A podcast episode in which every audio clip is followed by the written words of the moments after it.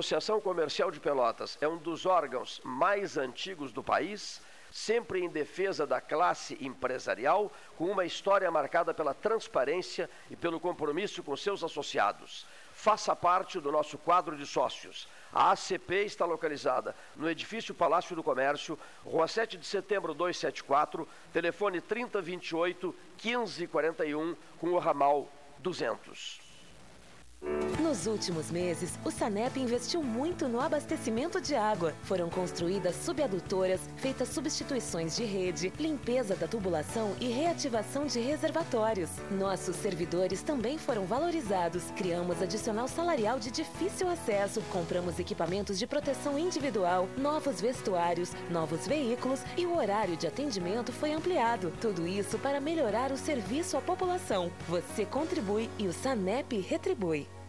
Na prevenção do coronavírus, precisamos pensar na saúde de todos, principalmente dos idosos. Devemos também lavar bem as mãos com água e sabão várias vezes ao dia, utilizar álcool em gel 70%, cobrir nariz e boca com o braço quando espirrar ou tossir, manter os ambientes ventilados e não compartilhar objetos de uso pessoal. Depende de todos prevenir o coronavírus. Como diz o ditado, uma mão lava a outra. Secretaria da Saúde, Governo do Rio Grande do Sul. Estamos vivendo um momento diferente de tudo que já vivemos. É importante mudar nosso comportamento e ter um cuidado maior com o próximo. Conte com os canais digitais do Banrisul e procure o atendimento presencial só quando for indispensável. No aplicativo Banrisul Digital, você acessa os principais serviços oferecidos na agência: transferências, pagamentos, consulta de extratos e gerencia seus cartões de crédito.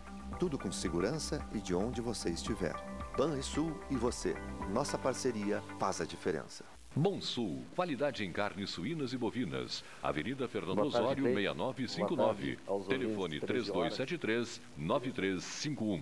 Suba no caixote do Café Aquário para debater a duplicação da BR-116. A Ecosul investe em tecnologia para facilitar ainda mais a sua vida. Agora é possível pagar o pedágio com o cartão de débito. Isso mesmo.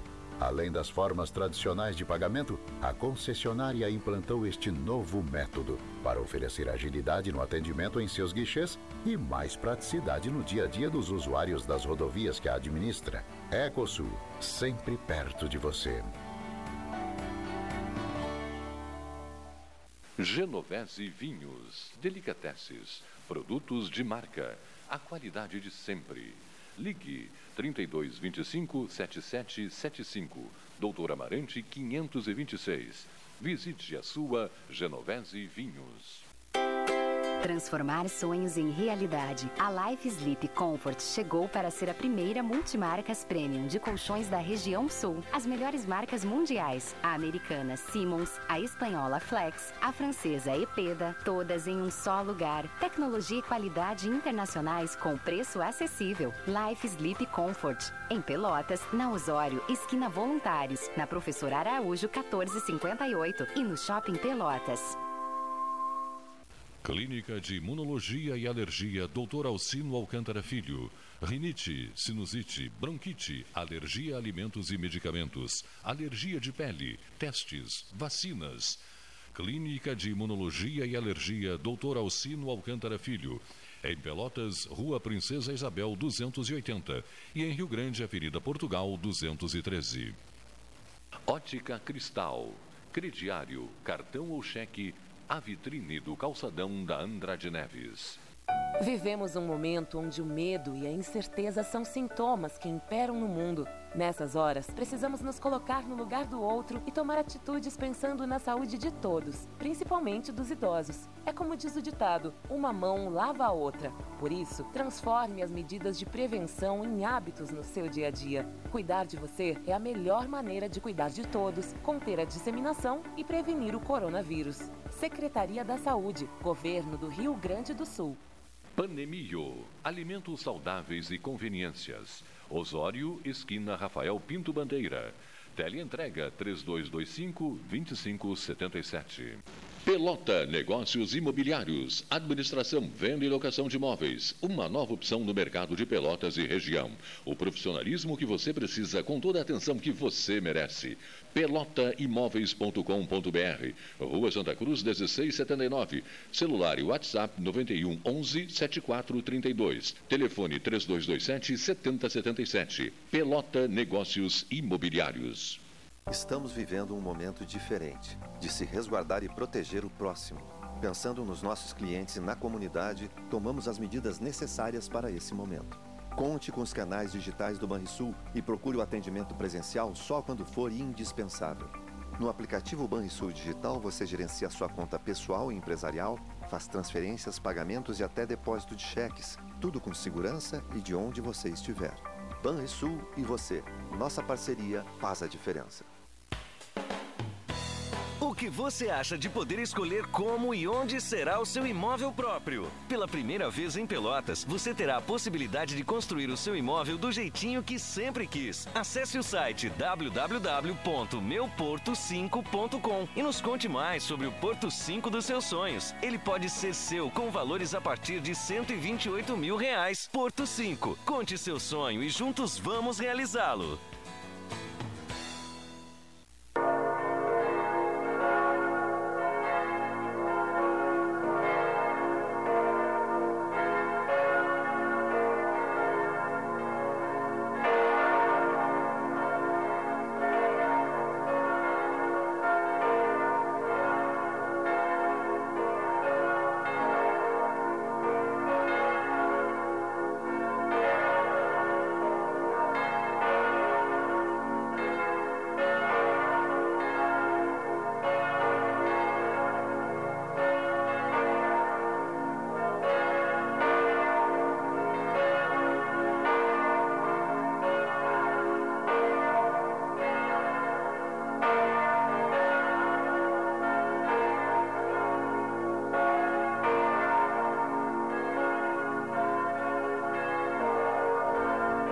Boa tarde. São 13 horas e 12 minutos.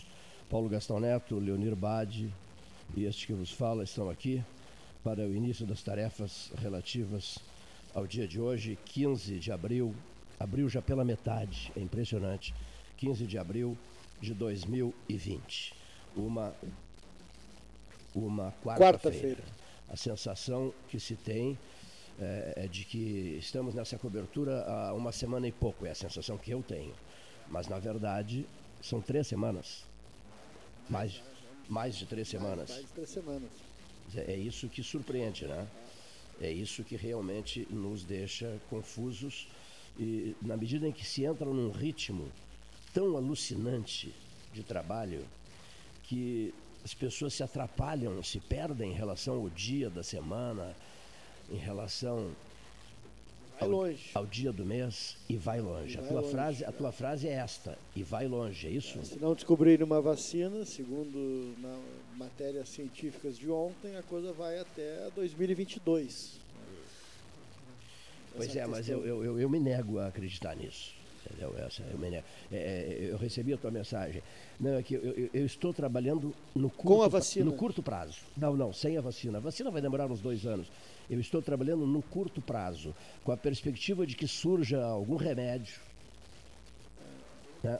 Ah, serão testados agora remédios, serão testados remédios com capacidade de 92%, não é Eu isso? estou falando em vida, eu estou falando em vida normal, em vida de Ah, esta- sim, a estádio cheio, aviões para lá e para cá lotados, cinemas lotados, shoppings cheios, carnaval, aglomerações.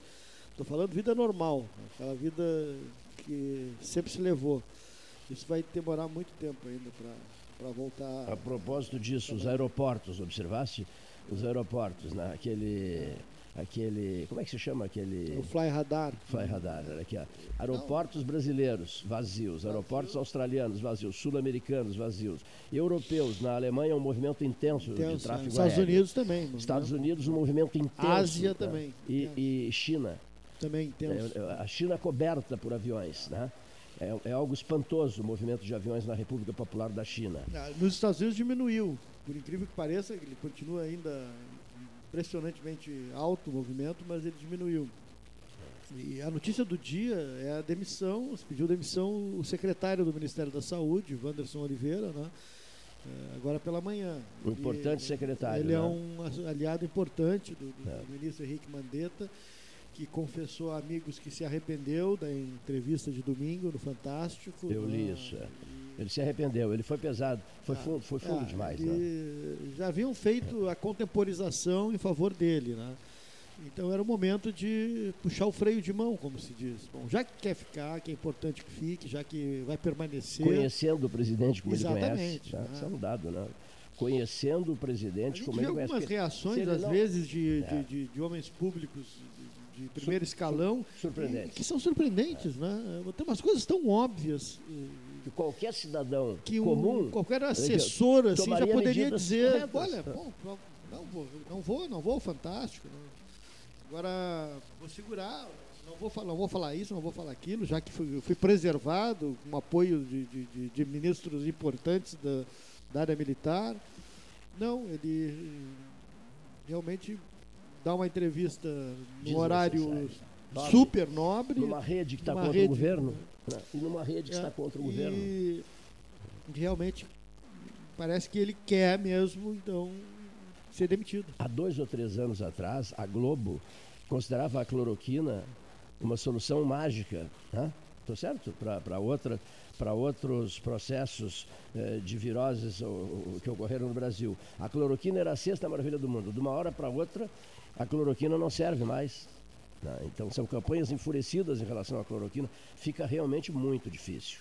Muitíssimo difícil. Eu só quero dizer uma coisa, Paulo, que tem muito a ver comigo, de repente com muitas pessoas que estejam ouvindo.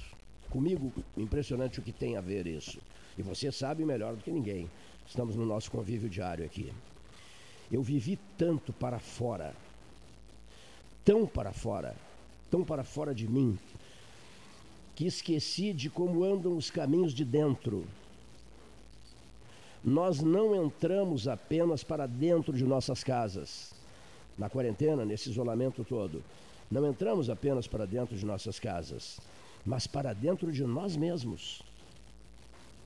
Cada um para dentro de si, para dentro de nós mesmos, pois estávamos fora.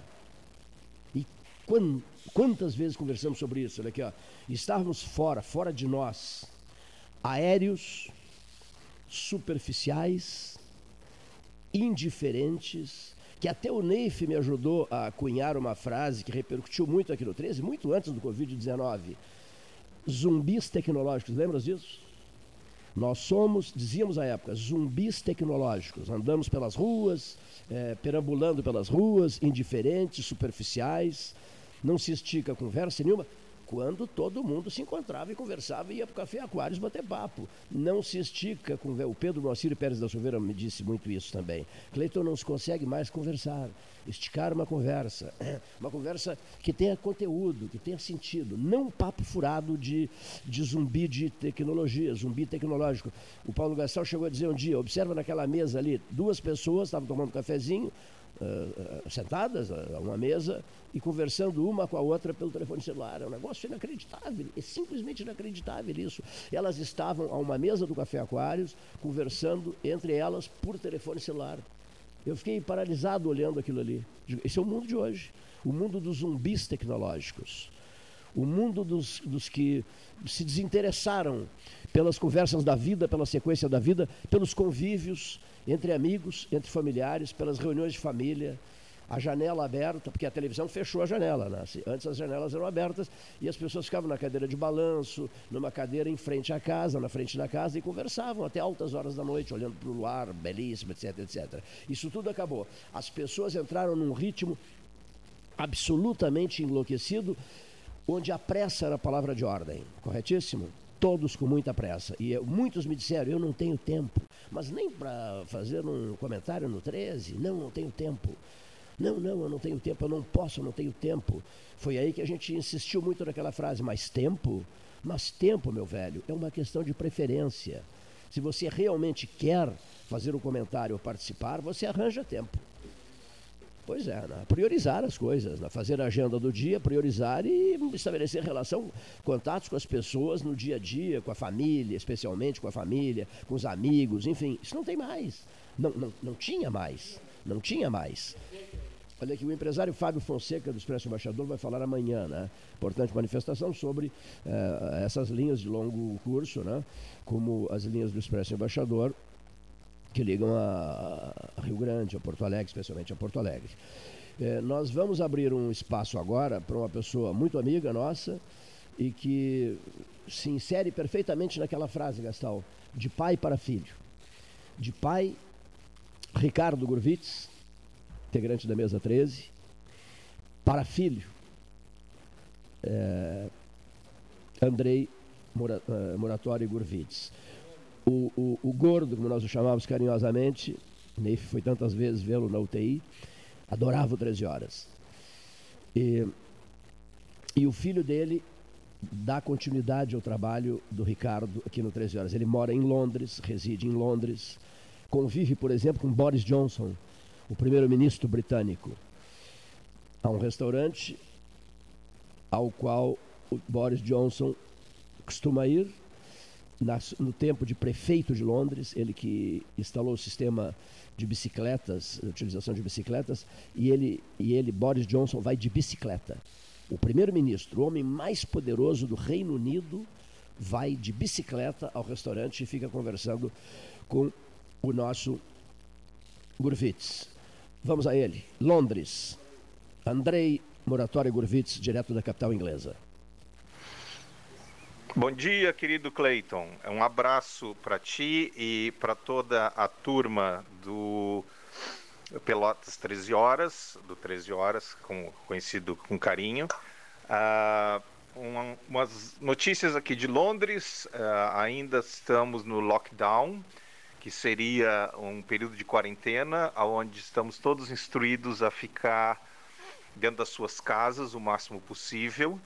Uh, autorização para sair somente uh, em quatro situações: há uma caminhada diária para fazer algum tipo de exercício, uh, sair para caso de compras, em caso de atendimento e suporte, alguma pessoa que tem dificuldades de locomoção, né?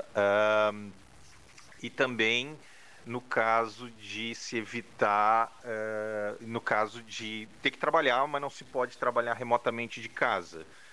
Uh, então, uh, até a polícia está parando as pessoas no metrô e perguntando de onde está vindo, para onde está indo, e muitas vezes está sendo perguntado por cartas, está sendo pedido cartas dos empregadores que o trabalho que tu executa só pode ser executado no local onde tu trabalha e não de casa.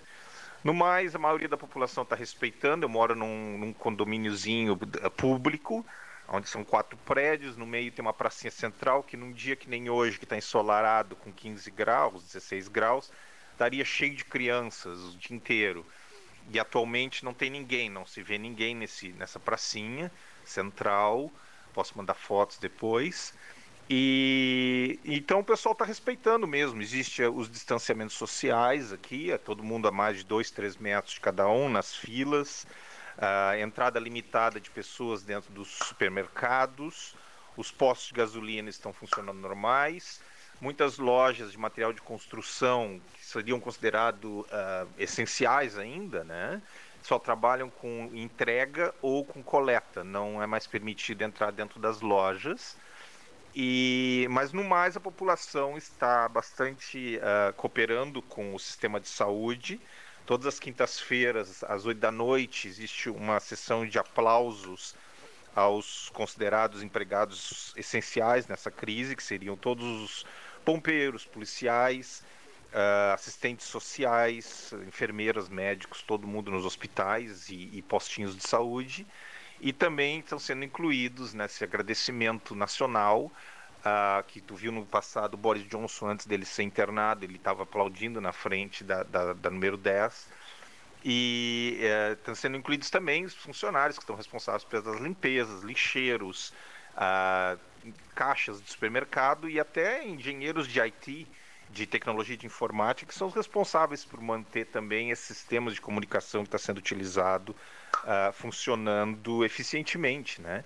A grande maioria das empresas estão botaram seus funcionários em uma, uma norma de emprego onde tu continua na folha de pagamento, você não é demitido e continua empregado e está podendo receber um auxílio governamental de 80% do teu salário. O plano é isso funcionar por 12 semanas, então aqui o pagamento ele é feito a cada quatro semanas e então mais ou menos seriam três períodos de pagamento. E as pessoas uh, até então ainda estão uh, conseguindo, uh, não houve uma crise econômica ainda, né? não se tem tantas notícias de negócios fechando, mas já estão se pensando como sair dessa crise, porque ela vai chegar uma hora.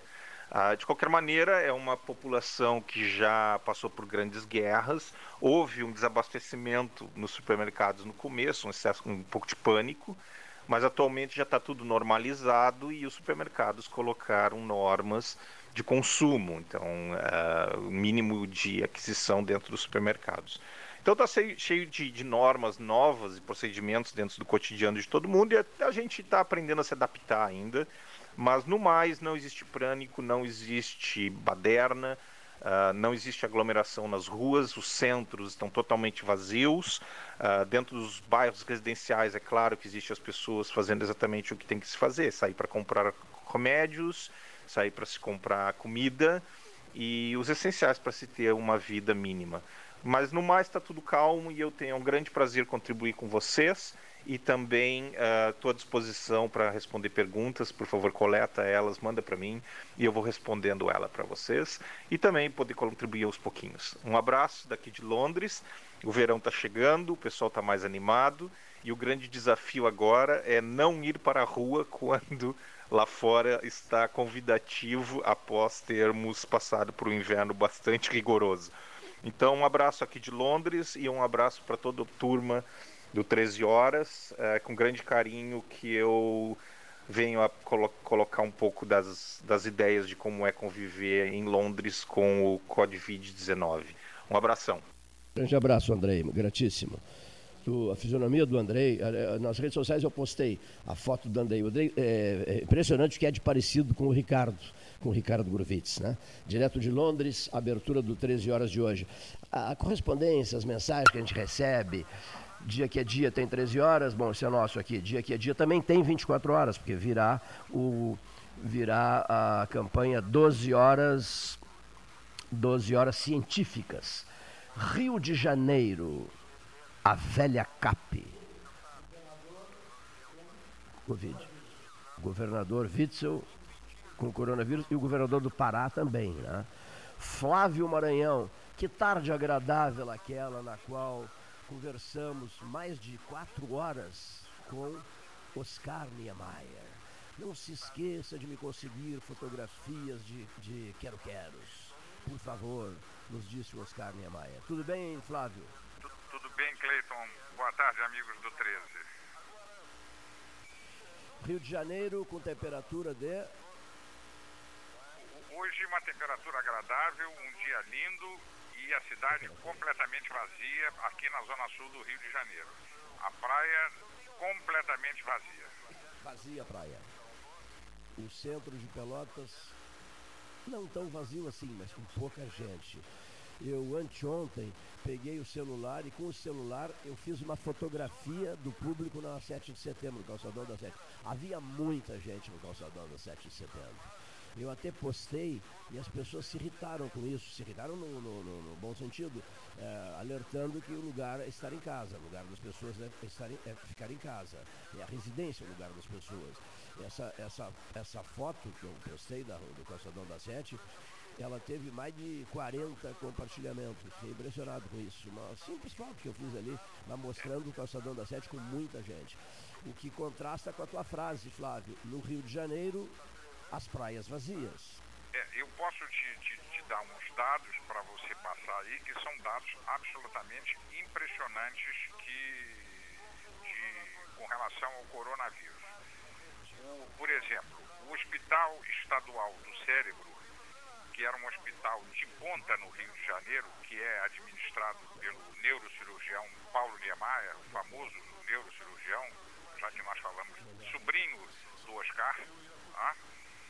Foi transformado num hospital de campanha para o coronavírus, onde tem 50 leitos de CTI para atender aos, aos uh, pessoas com coronavírus.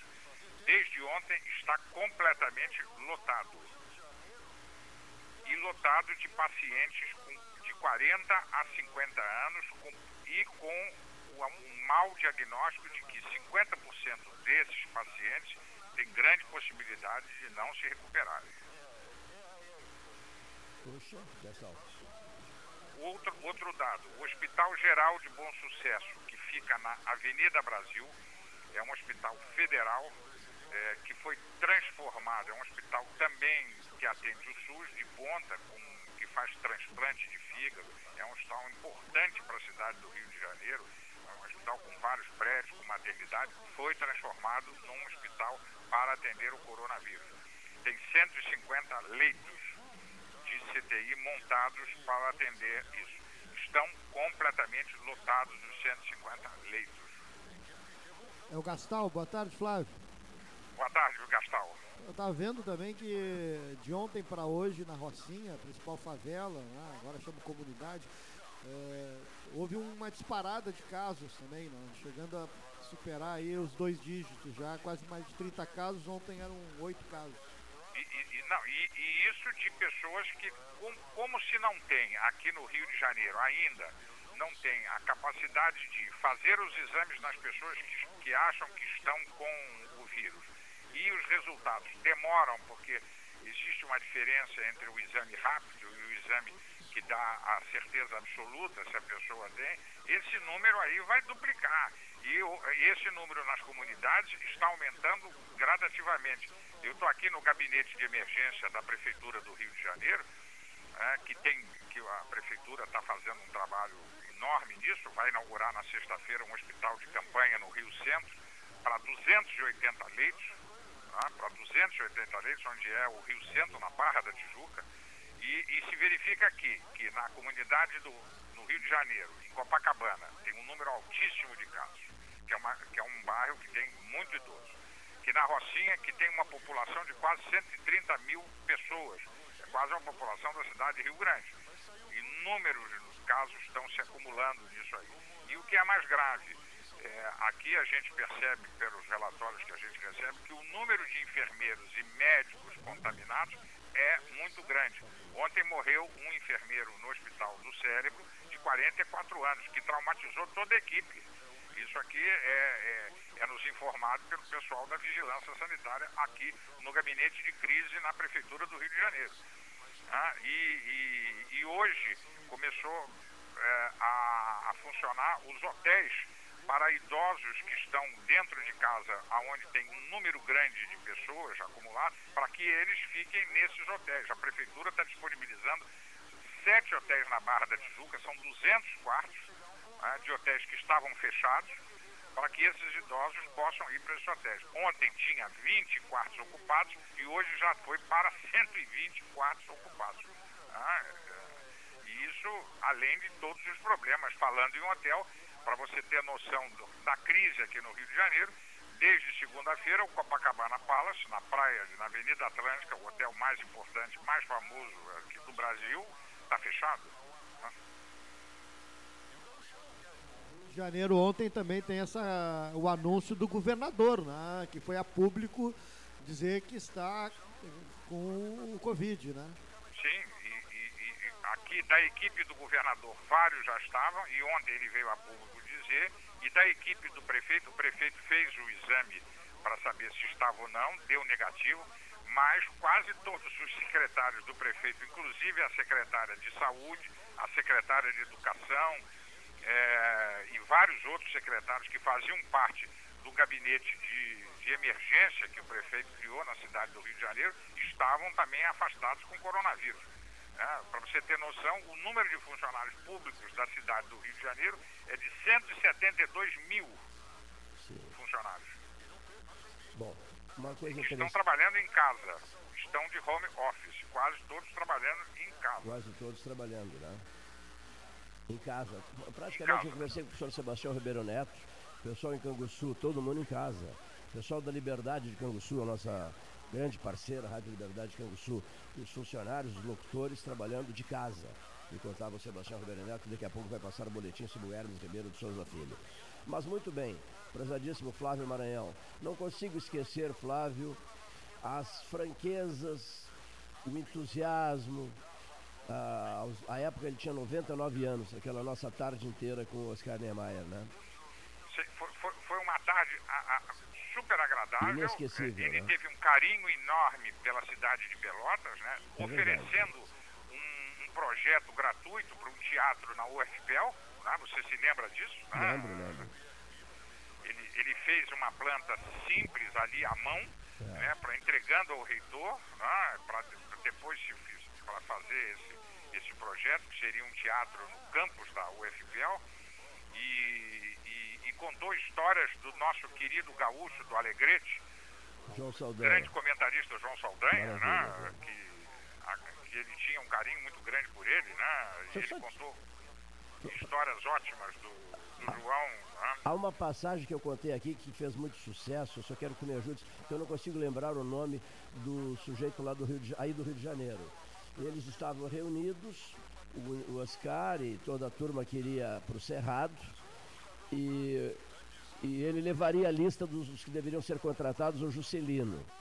Mas precisava ir junto um camarada que divertia eles, contava histórias, preparava comida, contava piadas. Lembras disso? me lembro disso. Bom, e- e- só que esse camarada era complicado contratá-lo, né? E aí o grupo disse ao Oscar, bom, tu que és amigo do Juscelino, te entende com o presidente. E aí o Oscar deu a lista das pessoas que deveriam ser contratadas, o Juscelino autorizou, e o Oscar disse, mas nós temos um problema, presidente. Qual é o problema? O fulano de tal, tu lembras do, do- nome dele, não? Silvio Hoffmann era goleiro do Flamengo. Ah, que maravilha. Como é o nome? Silvio Hoffmann era goleiro do Flamengo na época. Era um, era um goleiro substituto e era uma figura de contar piadas, muito engraçado, e alegrava o, o famoso grupo dos cafajestes na praia do Rio de Janeiro. Ó, é- era, era no Leblon? Era em Copacabana. Em Copacabana, o grupo dos cafajestes.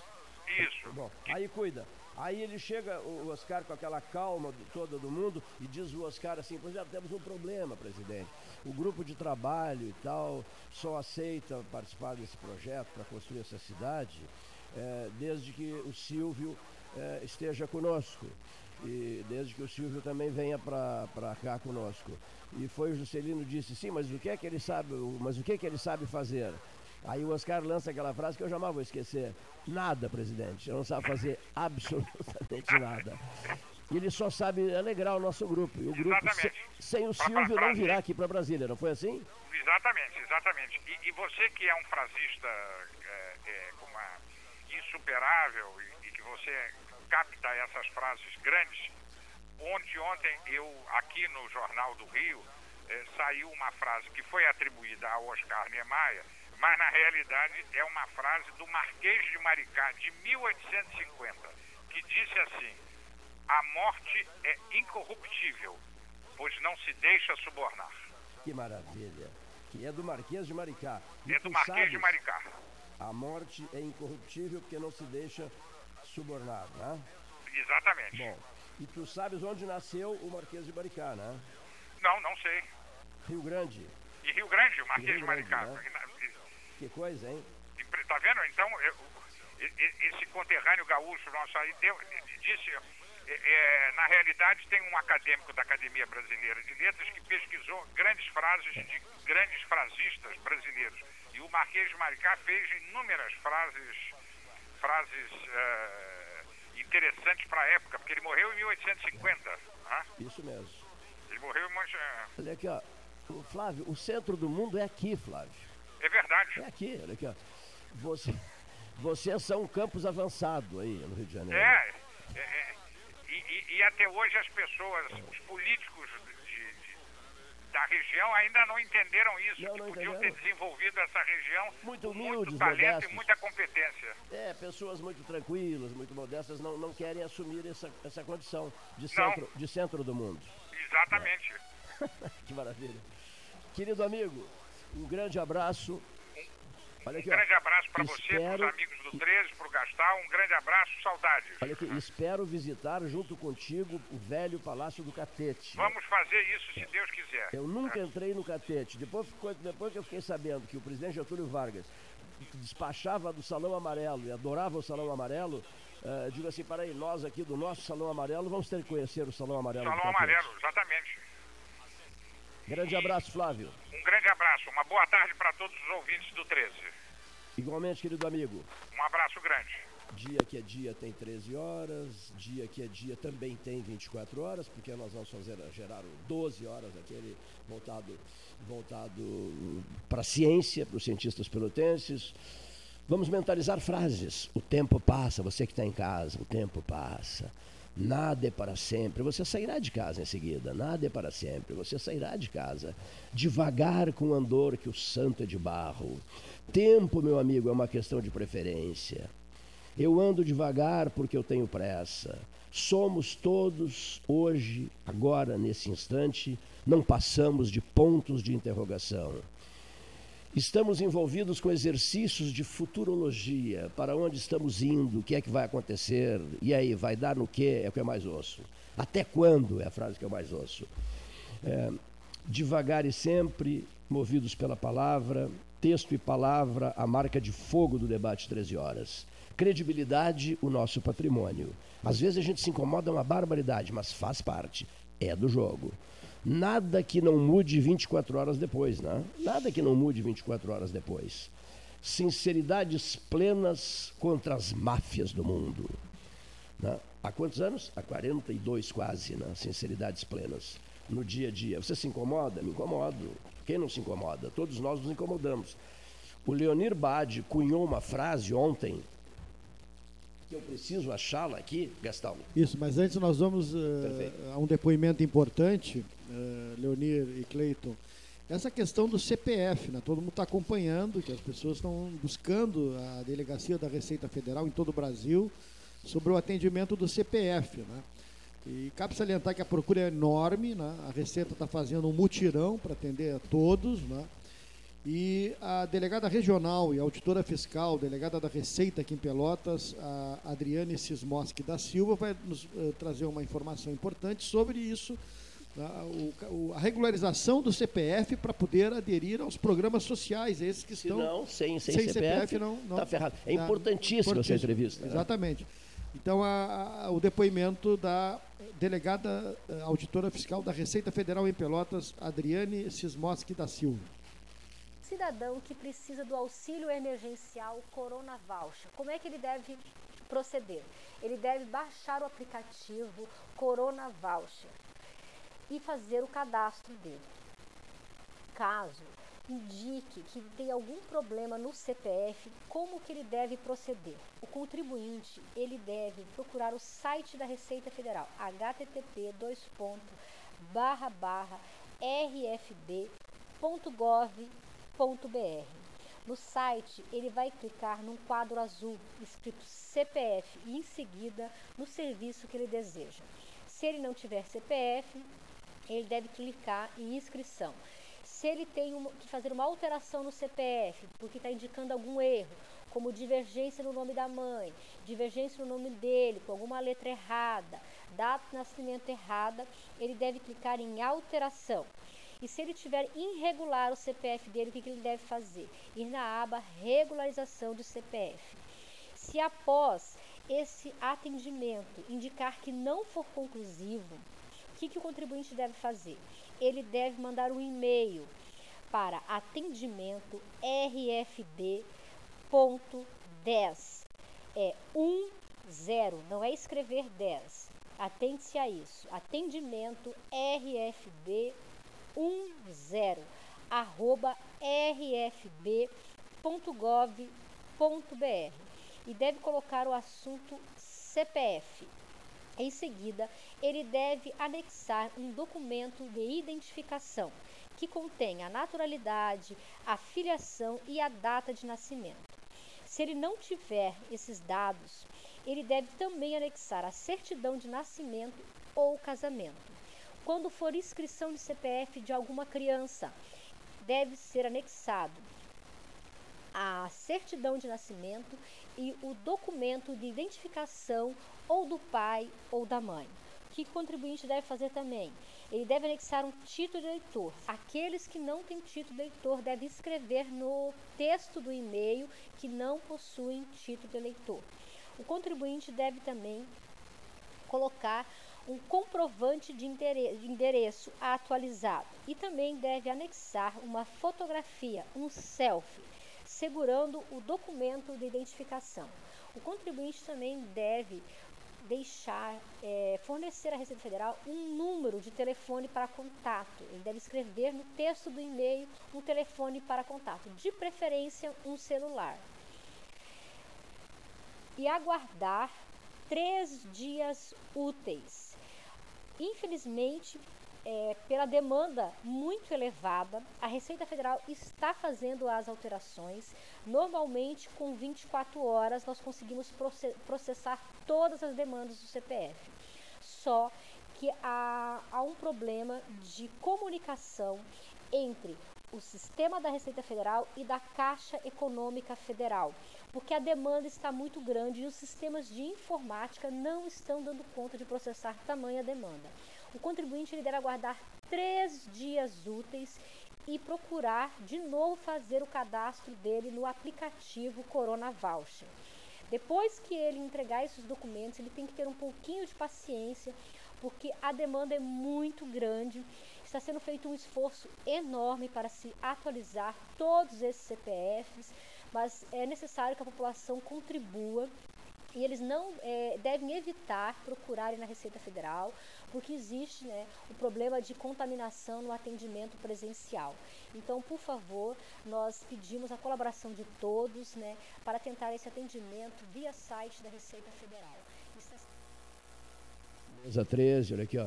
É, estão pedindo dicas de boa alimentação. Tudo bem, a gente fala, falará sobre isso daqui a pouco. Da correspondência, da correspondência recebida, é, uma me, me despertou uh, atenção, que é o grande problema uh, são os respiradores, serão os respiradores, né? Mas e, e as máquinas para hemodiálise? Por quê? E por quê? Né? Porque uh, esse remédio, cloroquina, ele atinge os rins, né? causa grandes estragos no, no aspecto renal, né? E, então, estaremos preparados Gastão, para. É, é que esse remédio ainda ele é incipiente para esse sim, tipo de, claro, de, claro. Mas, mas de tá moléstia. Usado, né? né? Mas tá é sendo, usado, né? Ele está sendo usado e testado ao mesmo tempo. Sim, né? Então as doses são feitas de maneira. Ah, coisa, coisa bem brasileira, né? é. né? Tudo assim, tudo de última hora. Última hora tudo, tudo no grito, etc, e, etc. Né? Claro, ele, daqui a pouco ele atinge também é, uma, uma espécie de. Uma, como é que se chama aquilo? Efeito colateral, efeito colateral, obrigado, Leonir, é, que causa problemas renais. E aí o paciente tem que fazer a hemodiálise. Então, você precisa de respirador e da máquina da hemodiálise. Interessante a pergunta que veio, né, para o celular dos transportes Santa Maria Limitada. É, Daqui a pouco tem pessoas que não estão com Covid-19 e precisam só da hemodiálise. E né? precisam só, exatamente. Olha aqui. Você teme o tribunal de sua própria consciência? Uma pergunta que chegou aqui.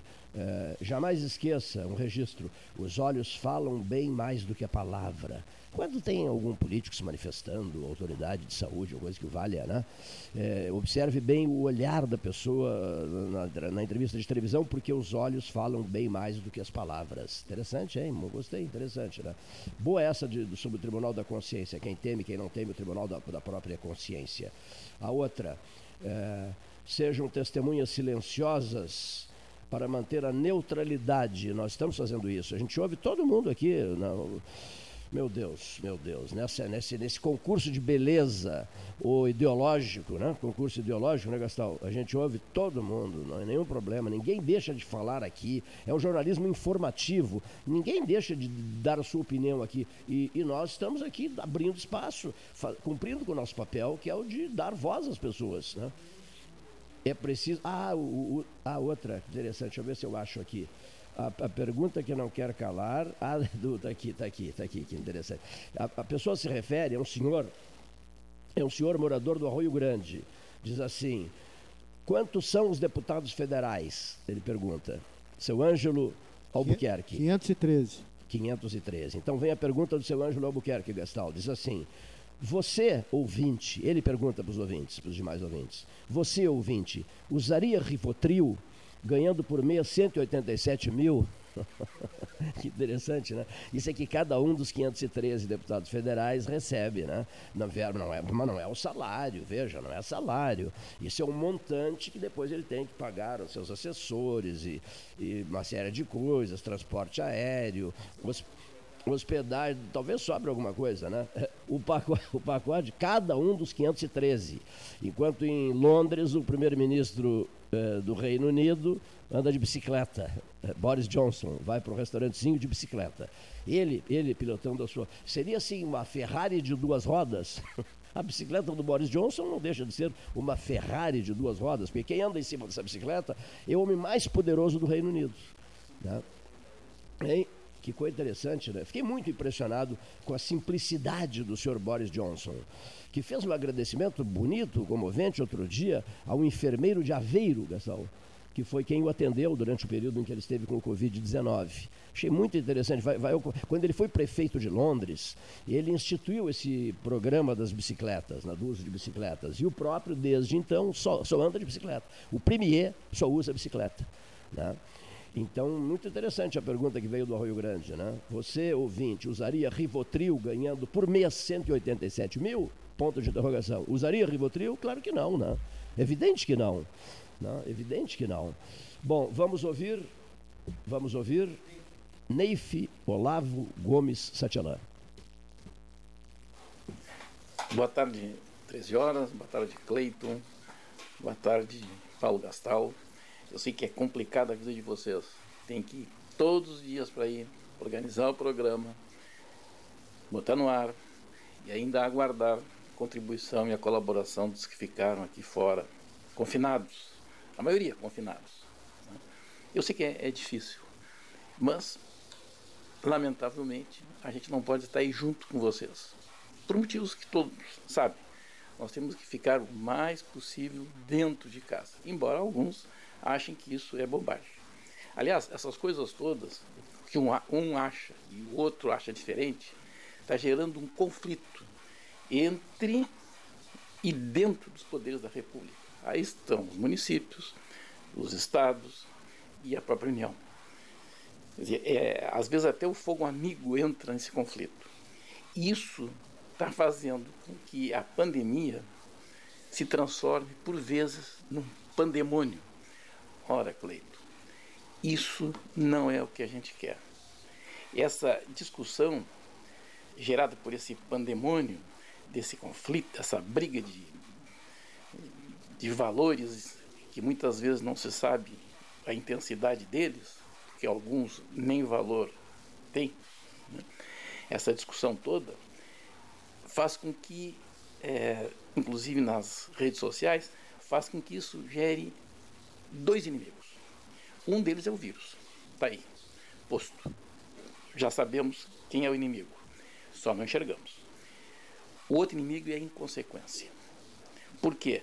Porque se acontecer de N pessoas, N segmentos, e aí estão todos que possa imaginar, ficarem se degladiando, ficarem brigando, ficarem grenalizando. Ora, outro dia eu vi uma senhora sendo arrastada para dentro de, uma, de um veículo da, da polícia, braba, porque esse vírus não existia, dizia ela. Isso é coisa de comunista. Ora, vejam bem, outro dia alguém disse: não, isso é bobagem, isso é coisa de fascista. Bom, as pessoas conseguiram, dentro dessa sua inconsequência, Cleito, Paulo Gastal, conseguiram até politizar o vírus. Vejam bem o grau que a coisa chegou. E nisto tudo estão grupos de pessoas, médicos, enfermeiros, assistentes de enfermagem, motoristas de ambulâncias, é, pessoas da limpeza pública, pessoas que trabalham no setor de apoio a tudo isso, enfim.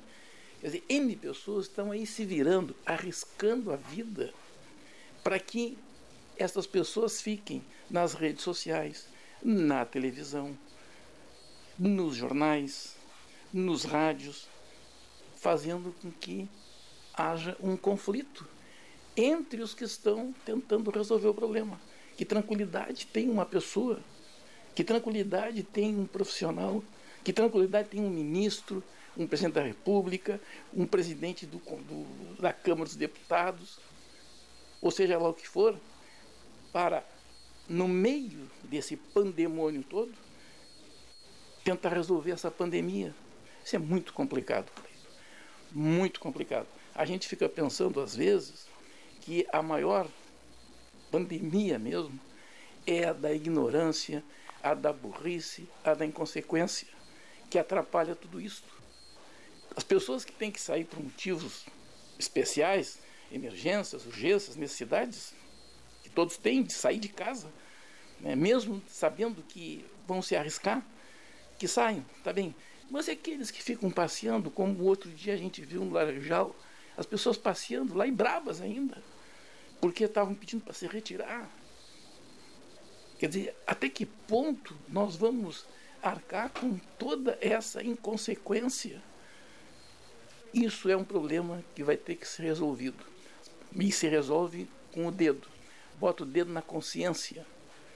Pensem. Façam uma reflexão. Pensem principalmente o seguinte: milhares de pessoas, milhares de pessoas, por esse Brasil afora, estão arriscando a vida para nos dar tranquilidade. Nós que ficamos confinados em casa. Então nós temos que pensar nessas pessoas. Se não, não quisermos pensar nos outros todos, que não sejam essas, tudo bem, mas pensem nessas pessoas. Não arrisquem a vida das pessoas que estão lutando para preservar a nossa vida. Essa é a mensagem que eu queria deixar hoje, Cleiton. Espero em seguida poder estar aí para a gente conversar olho no olho. Um abraço para vocês, para ti, para o Paulo, e vamos ver se o mundo fica mais claro nos próximos dias. Diante do microfone do 13, desde 6 de novembro de 1978. Fantástico isso, hein? Quase 42 anos.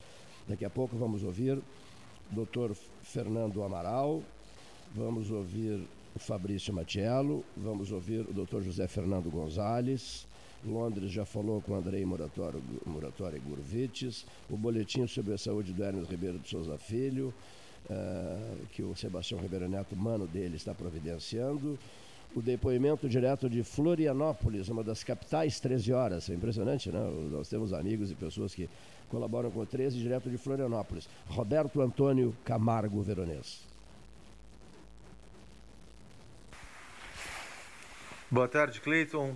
Boa tarde, Paulo Gastal. Boa tarde, ouvintes da Rádio Universidade Católica de Pelotas.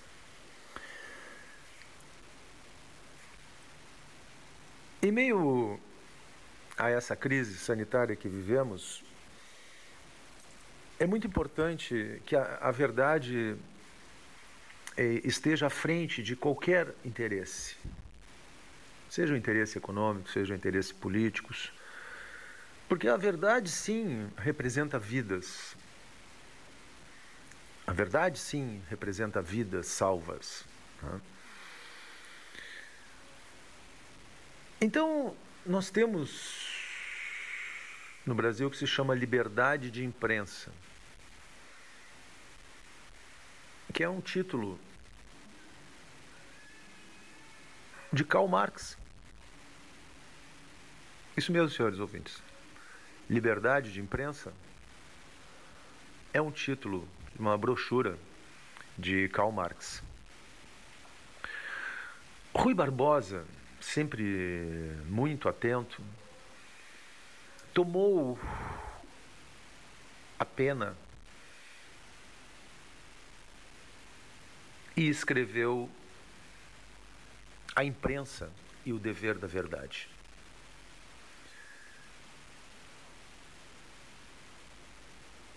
Muitos políticos muitas vezes criticam a imprensa por, por dar tendenciosidade nas suas opiniões. Acho que nós devemos pensar muito bem nisso, todos os profissionais de imprensa, todos os jornalistas, radialistas, é, apresentadores de TV, comentaristas, e nos colocarmos num ponto de honra em que a verdade seja mais importante do que qualquer interesse. E hoje a verdade, senhores e senhoras, a verdade hoje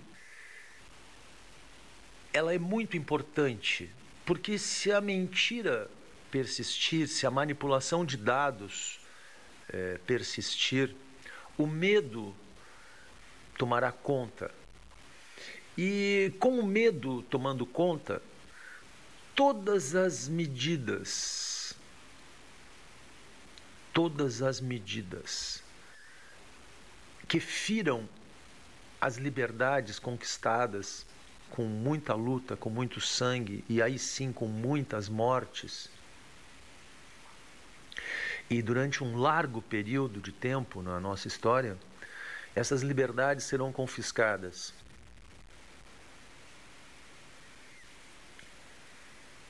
E isso nós não devemos permitir. Então nós temos que dizer: agora mesmo chegarão ao Brasil 2, 2 milhões e 500 mil testes que foram doados pela Vale do Rio Doce. Ora, a primeira coisa que a imprensa deve questionar é a qualidade desses testes.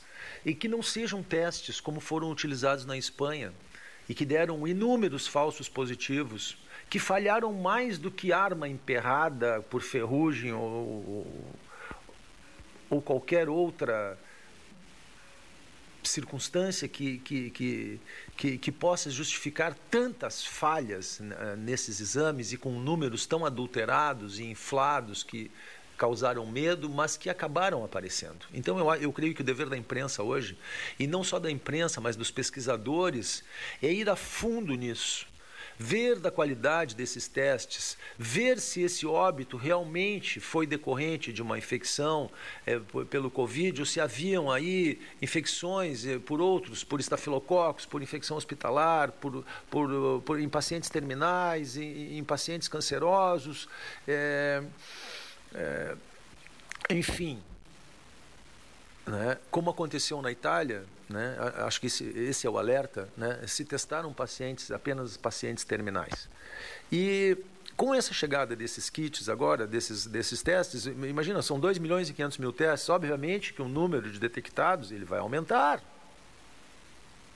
inexoravelmente, pois se nós temos a premissa que o vírus vai, vai, vai contaminar 80% da população, sendo que apenas 15% terão sintomas, ora, então isso tudo precisa ser cuidado pela imprensa. Porque números adulterados vão causar o medo, e o medo vai causar o autoritarismo, e que muitas vezes não vem de um governo eleito, mas sim vem de, de organizações não governamentais. Roberto Antônio Camargo Veronese, direto de Florianópolis. Muito obrigado, Renan Quevedo Pérez. Renan Quevedo Pérez, o homem dos telefones celulares. Ele resolve flat 7 aqui da Gonçalves Chaves 707. E eu fiquei numa situação realmente delicada por conta da telefonia celular. Não se vive sem telefonia celular, especialmente quem faz rádio. E graças ao Renan Quevedo Pérez, o problema foi resolvido. Agora, alô, Renan Quevedo Pérez, problema de novo. Surgiu outro problema. A gente passa a madrugada inteira recebendo mensagens. Ao vivo, doutor Marcelo Malícia Cabral do Foro de Pelotas. o foro está fechado, né, doutor? Boa tarde, satisfação recebê-lo no 13.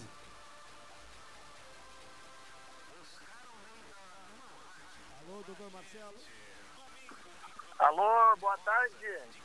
Satisfação em recebê-lo aqui do 13, Cleiton, Paulo Gastal.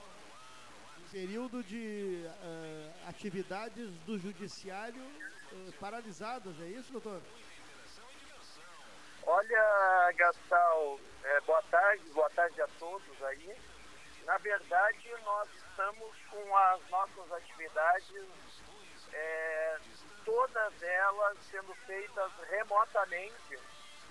Nós estamos com todos os juízes aqui do Foro de Pelotas e todos os servidores trabalhando em home office nas suas casas, de modo que os processos estão tendo andamento é, praticamente normal, né? Não vou dizer que normal, porque nós não estamos com todos os processos completamente eletrônicos.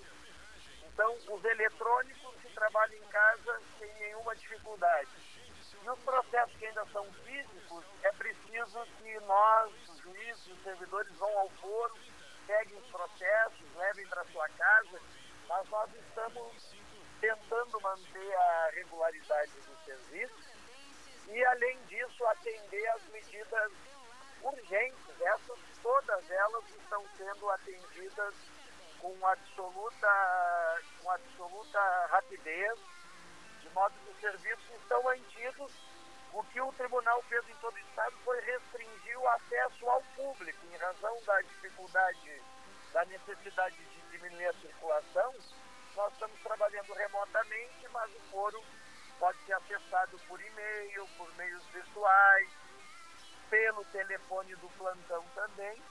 E dessa forma estamos buscando manter o atendimento da justiça, que é essencial à comunidade, especialmente no momento de crise. Há muitas questões novas estão sendo buscadas e que a justiça tem sido consultada para se pronunciar sobre situações, inclusive envolvendo a pandemia.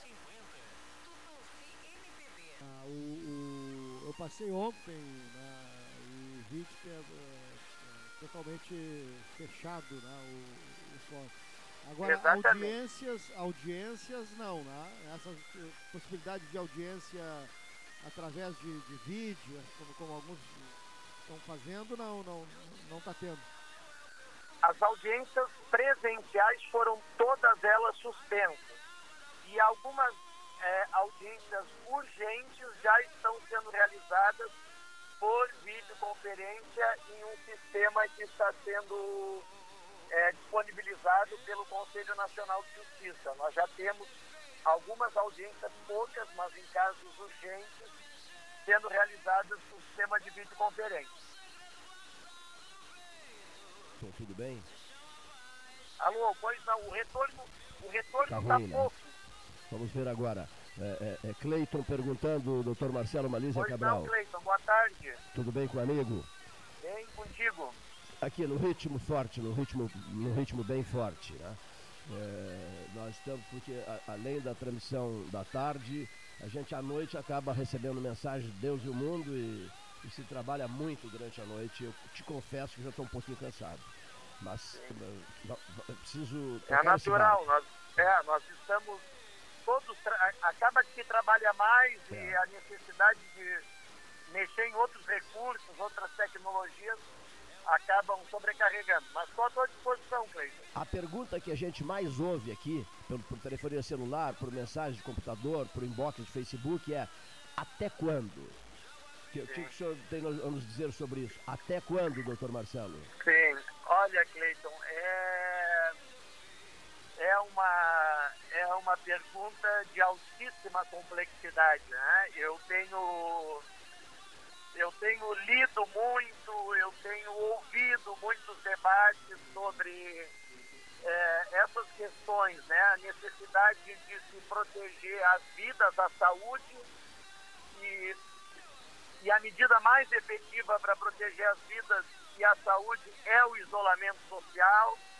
E de, outra, de outro lado, a preocupação também com a economia, com salários, com a alimentação das pessoas.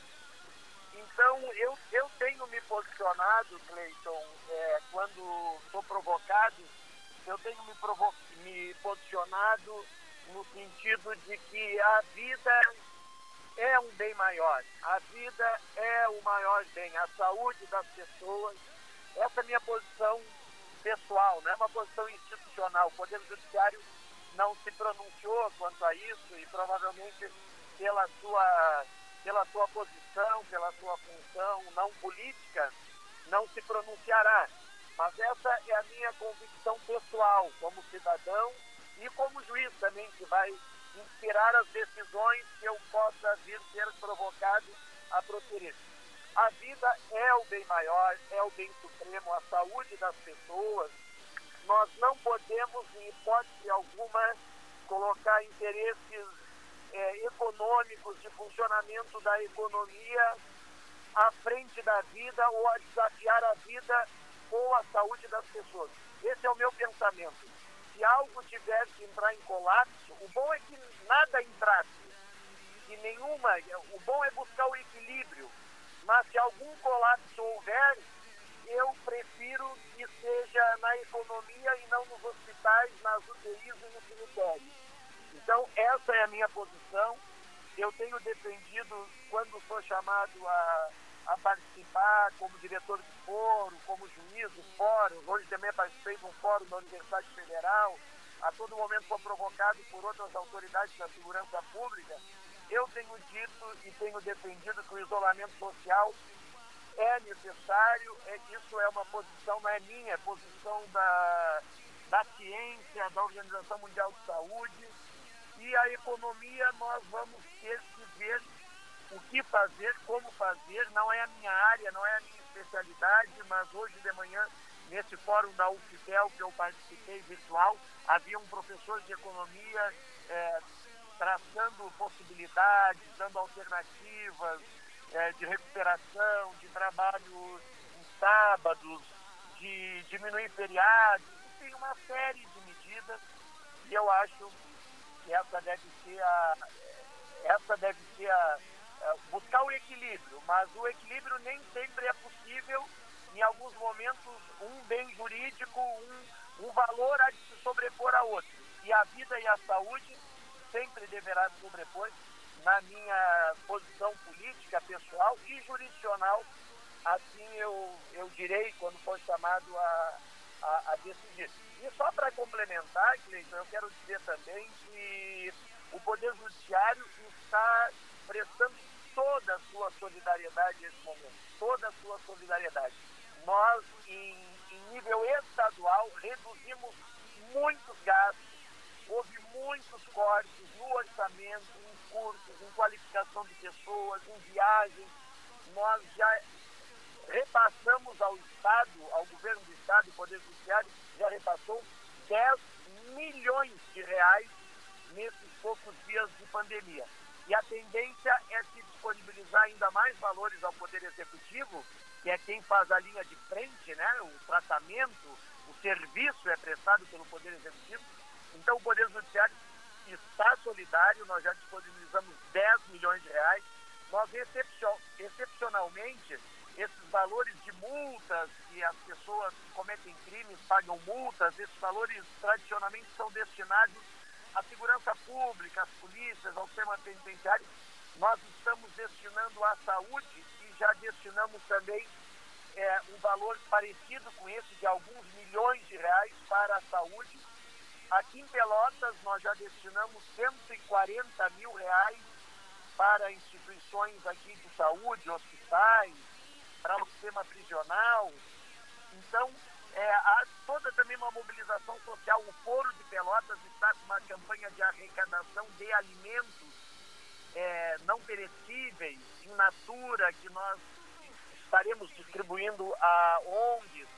É, os juízes da região sul inaugurarão nesse domingo uma, uma medida, nós vamos distribuir alimentos, vamos fazer alimentos nas nossas casas distribuir alimentos a pessoas em situação de rua. A partir deste domingo, com o apoio do Exército, neste domingo nós vamos distribuir 100 quentinhas de alimentos feitas pelos juízes aqui da região e nós vamos para as ruas com o exército entregar essas quentinhas, com água, com sabonete, com orientações de prevenção ao Covid. Então, Cleiton, nós estamos atentos, solidários, coesos e não faltaremos, a justiça não faltará neste momento de tanta ansiedade, de tantas dificuldades. Deve uma visita, mas um, para 13 horas ao vivo quando as coisas se normalizarem, se Deus quiser. Né? É... Pois não, será um prazer, Cleiton. Agradeço muitíssimo, agradeço muitíssimo a manifestação do Dr. Marcelo Malísia Cabral ao microfone do 13 horas nesta tarde do dia 15 do mês de abril de 2020. O ano, o ano horribilis, né? Como os ingleses chamam, né? Uh, este, 2020 se, se apresenta como tal. Um grande abraço, prezado Marcelo. Obrigado, Cleiton. À disposição e estamos à, à disposição do programa e de toda a comunidade pelotense. Um abraço ao dispor. Um abraço, muito obrigado, tá? juiz-diretor do Foro né, de Pelotas. É, professor José Fernando Gonzalez. Doutor José Fernando Gonzalez, um dos comentaristas da mesa 13H, preparando a mesa 12H, que será que será serão as 12 horas científicas. E lembrando aquela famosa frase, dia que é dia, dia que é dia tem 13 horas. Dia que é dia tem 13 horas. E terá em breve 12 horas, com as 12 horas científicas. Dr. José Fernando Gonzalez. Boa tarde, 13 horas. Prazer em mais uma vez estar aqui falando com contigo, Cleiton, e com os amigos que nos prestigiam com a sua audiência todos os dias. Uma pergunta que se, que se repete né, para todos nós que somos de qualquer modo de qualquer modo envolvidos com a questão da comunicação é se somos favoráveis ao, ao, ao, ao confinamento vertical ou horizontal. Tudo que se discute, na verdade, é o confinamento vertical ou horizontal, porque os governadores determinam um confinamento horizontal e o presidente da República defende um, um confinamento vertical.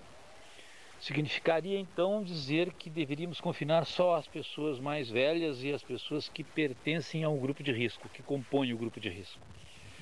O que eu gostaria de deixar aqui a reflexão dos nossos ouvintes é que, na verdade, discutir isto é um pouco, é um, de certo modo, uma hipocrisia, né? porque porque o, o, esse, esse confinamento horizontal ele tal como imposto aí pela maioria dos governadores, ele atinge uma parte apenas da população, ele acaba sendo vertical e aí acaba sendo vertical no pior sentido da palavra.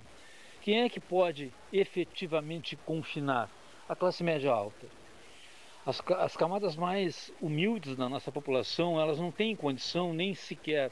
É, primeiro, não têm condições econômicas de, de confinar, e segundo, não têm condições habitacionais para um confinamento.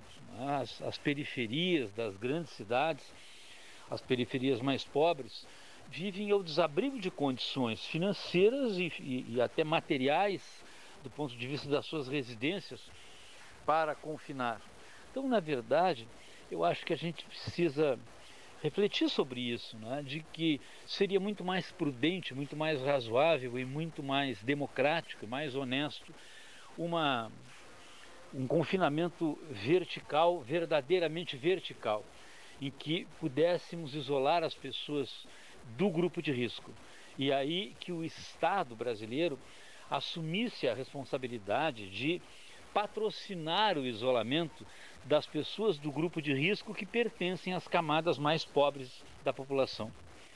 Porque o que nós estamos vendo hoje é que nós, nas classes a e B e C, na classe média alta da população, estamos isolando quem não precisa ser isolado. E estamos deixando de isolar nas camadas mais humildes as pessoas que necessariamente deveriam estar isoladas. Então eu acho que o momento é de reflexão, de abandonar a histeria e de procurar um caminho que atenda efetivamente ao interesse da população. Muito obrigado e até amanhã, se Deus quiser. Muito bem, doutor José Fernando Gonzalez, comentarista 13 horas, falando de casa. Doutor José Fernando Gonzalez está em casa. Estou falando nesse momento com o professor Mateu Rota Chiarelli, que está em casa. Está todo mundo em casa. É preciso permanecer em casa, né? Bom, Mateu participou do 13 horas eh, ontem, eh, excelente participação, nosso comentarista 13 horas. Eh, Mateu Rota Chiarelli, um abraço, amigo Mateu. Nós estamos conversando, ao, nós estamos ao telefone aqui. Obrigado, amigo. Professor Antônio César Borges, neurologista. Boa tarde, neurocirurgião. Boa tarde, Boa tarde professor. Boa tarde. É, é, mais uma vez eu estou aí aproveitando essa oportunidade que vocês estão me dando para falar dois assuntos. O primeiro deles é uma homenagem muito simples, mas uma homenagem ao amigo e leal colaborador, vice-reitor da nossa universidade, professor Elmo Pagana Xavier, que lamentavelmente faleceu ontem. Eu queria é, fazer esse registro e, e homenageá-lo pelo grande trabalho que ele fez durante o período em que ele trabalhou conosco como vice-reitor. Foi fundamental o, todo, toda a sua atividade naquele cargo, uma vez que todo o funcionamento dos alunos didático, aulas, é, toda a área de ensino, pesquisa e pós-graduação fica sempre sob o comando do vice-reitor. E a universidade, naquele período, teve um desenvolvimento fantástico. Nós pudemos é, triplicar o número de alunos, é, teve uma presença marcante na cidade, e tudo isso graças ao trabalho que a gente pôde desenvolver graças à valiosa ajuda do Telmo Xavier. Portanto, é, fica aqui o meu agradecimento a todo o trabalho que ele fez e, nesse sentido, uma homenagem à sua memória. Eu sei que nada disso vai apagar o sofrimento da família, da, do seu, da esposa, dos filhos, é, a tristeza que todos passam, mas é apenas o, o registro mínimo e, e um abraço da universidade a todos os familiares, a esposa e os familiares. Foi seu, Também, foi, foi seu vice-reitor 2005, 6, 7, 8, é isso? Exatamente. É. Além de todo, toda a trajetória que ele teve na, na escola é, de educação física, né? E que foi extremamente importante. Professor. É, e também agora eu queria, se me permitisse, voltar a falar na questão é, básica todo mundo está passando, que é a Covid-19, essa doença terrível, silenciosa, invisível e que está se aproximando aqui na nossa cidade e ter mais pacientes cada vez mais. Eu me refiro a isso e quero aqui fazer um apelo no sentido que as pessoas fiquem em casa.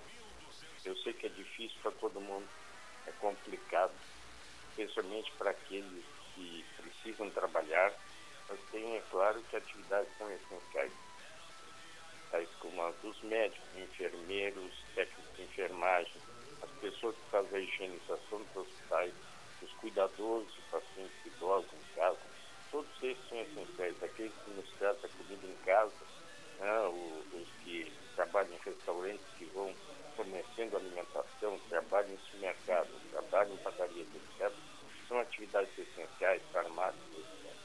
Mas tem muita gente perambulando pela rua. Da janela daqui do meu edifício, do meu apartamento, eu enxergo as pessoas passeando. Quer dizer, é um absurdo isso, porque estão não apenas correndo risco de contaminação, como estão carregando esse vírus para dentro das suas casas. Muita gente não percebe nem vai sentir nada porque ele contamina e não deixa marcas, mas outros vai produzir a doença e os nossos hospitais não podem de uma hora para outra ficarem com seus leitos cheios, senão nós vai morrer muita gente que nós não gostaríamos que falecesse, gente conhecidas nossas, gente desconhecida, mas vai morrer muita gente por falta de equipamento. A cidade não tem número de respiradores suficiente nas UTIs. Professor, uma... Se por acaso isso acontecer, não tem alternativa. As pessoas vão morrer por falta de ar. Eu queria deixar isso, parece que eu estou sendo assim muito exagerado, mas não é. É, é, é preciso ficar dentro de casa, não tem outro meio de evitar a transmissão e evitar o avanço dessa mulher. E por mais que se tome cuidados, andar de máscara pela rua não vai resolver. Diminui um pouquinho o, os riscos, mas muito pouco, não vai resolver tudo. Então é fundamental o distanciamento social. Quando se passa, é, a, as imagens da televisão estão mostrando as pessoas em lotéricas, nos bancos, que realmente precisam de dinheiro para sobreviver, e, mas estão amontoados. Isso aí é alto risco, a aglomeração é altíssimo risco, e certamente o número de pessoas que têm o vírus não é esse número pequeno que aparece na, nos jornais, porque não existe ainda um, uma, um controle dos exames de tal maneira a dar exatamente o número de pessoas contaminadas. Qualquer um de nós pode estar contaminado e não ter sintomas. Então, por favor, vamos ficar em casa. Não vai ter número suficiente de respiradores. Os respiradores são equipamentos essenciais. Não tem como nós suprirmos a cidade de Pelotas, que atende pacientes de vários outros municípios, 23 municípios trazem pacientes para Pelotas. Eu trabalho em pronto-socorro há muitos anos. Isso é visto todos os dias. Os pacientes que são trazidos ao pronto-socorro com traumatismos graves, ou por infarto, ou por AVC, eles vão continuar chegando, essas doenças continuam existindo. E essas pessoas também têm que ocupar leitos de UTI. Então vai faltar leitos de UTI e respiradores se as pessoas não se cuidarem pararem de andar pela rua. E não tem outro jeito. É claro que vai haver um prejuízo econômico, é, é óbvio. Todo mundo sabe, no mundo inteiro, sabendo que vai haver um prejuízo econômico. Mas o prejuízo econômico vai ser resolvido ao longo do tempo. Agora, as pessoas que morrerem, eles não vão mais voltar. Então, é importante que se conscientizem disso. E tudo indica que aqui em Pelotas ninguém está dando muita bola para isso. Parece que não está acontecendo nada é fora daqui, não, é fora, é muito longe, é São Paulo, é Rio, mas isso é altamente perigoso em todos os lugares. Por favor, fique em casa. Esse era o pedido nosso, dos médicos.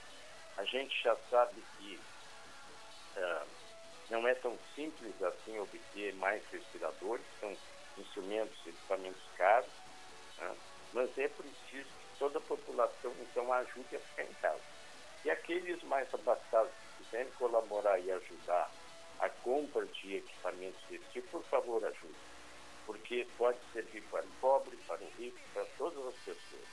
Ah, houve uma campanha, eu quero aqui parabenizar novamente o, o doutor Otávio Leite Castal e o, o Frederico uh, Caran, que juntaram recursos dos médicos que colaboraram, todos os médicos colaboraram, para que se comprasse mais respiradores. Mas é pouco, ainda é muito pouco respirador. Nós vamos precisar para Pelotas, no momento em que as coisas se agravarem, que provavelmente isso vai acontecer daqui a alguns tempos, não sei prever quanto, mas o risco disso, nós precisaríamos suprir mais 50 respiradores na cidade. Por favor, fique em casa e quem puder ajudar a comprar respirador, que ajude, porque vai faltar.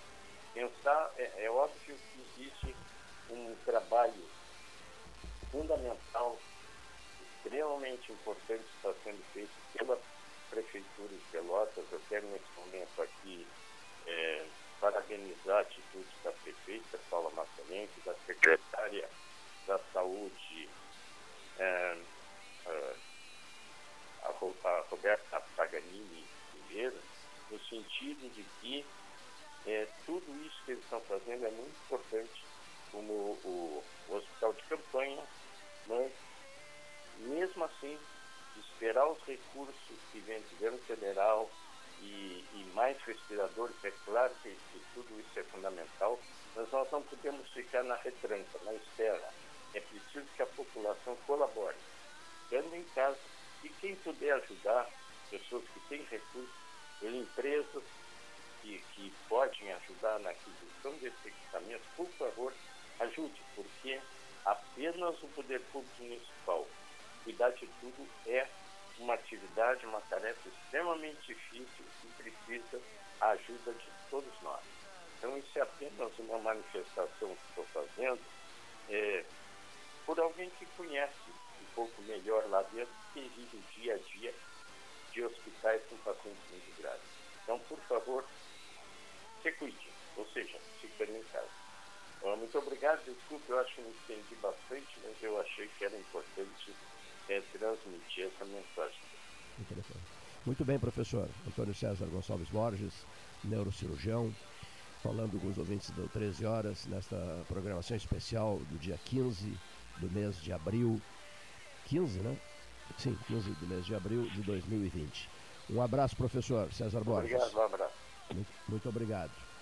Bom, vamos ouvir o depoimento do advogado Fabrício Matiello, comentarista 13 horas. Boa tarde, Cleiton. Boa tarde, amigos do 13. O ministro Mandetta e a assessoria dele eh, têm reiteradamente, entre aspas, se despedido do Ministério da Saúde. Eh, essa, esse modo de proceder, esse tipo de, de, de, de divulgação, só serve para colocar entraves no andamento do trabalho de combate à epidemia ou à pandemia. Não consigo entender como é que um ministro se rebela contra o presidente da República, que por mais que tenha posições passíveis de serem questionadas, não tem como deixar de lado a sua autoridade presidencial e também não pode submeter-se a caprichos como os que o ministro vem adotando e, e o seu modo de proceder, inclusive com, com entrevistas a, a emissoras evidentemente opositoras do presidente Bolsonaro, eh, em atitude que, como eu disse, desestabiliza a ordem eh, do governo e faz com que o princípio da hierarquia seja quebrado. E nós sabemos que no regime presidencialista, bem ou mal, quem manda é o presidente enquanto o presidente for. Pode-se questionar a sua posição do ponto de vista científico, do ponto de vista uh, econômico, entretanto, ele tem demonstrado preocupação, sim, com a questão da pandemia e também com a questão da economia, que, volto a dizer, insisto, está intimamente ligado ao aspecto da manutenção da vida das pessoas. Sem que a economia funcione, as pessoas morrerão de fome. Sem que a economia funcione, o trabalhador perderá seu emprego. E nós temos visto milhares e milhares de pessoas postas ou em férias, entre aspas também, ou em disponibilidade ou simplesmente demitidas. E o governo tirando dinheiro de onde não tem, inclusive para ajudar governadores que, de forma oportunista, se opõem ao presidente da República e depois buscam socorro nos cofres da União Federal.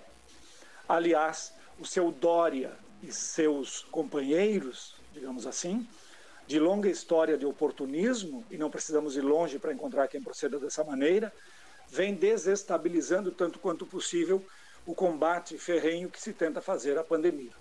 No momento que todos deveriam estar unidos, eis que surgem governadores oportunistas que buscam nos cofres federais socorro para sua incompetência ou então desculpas para sua incompetência.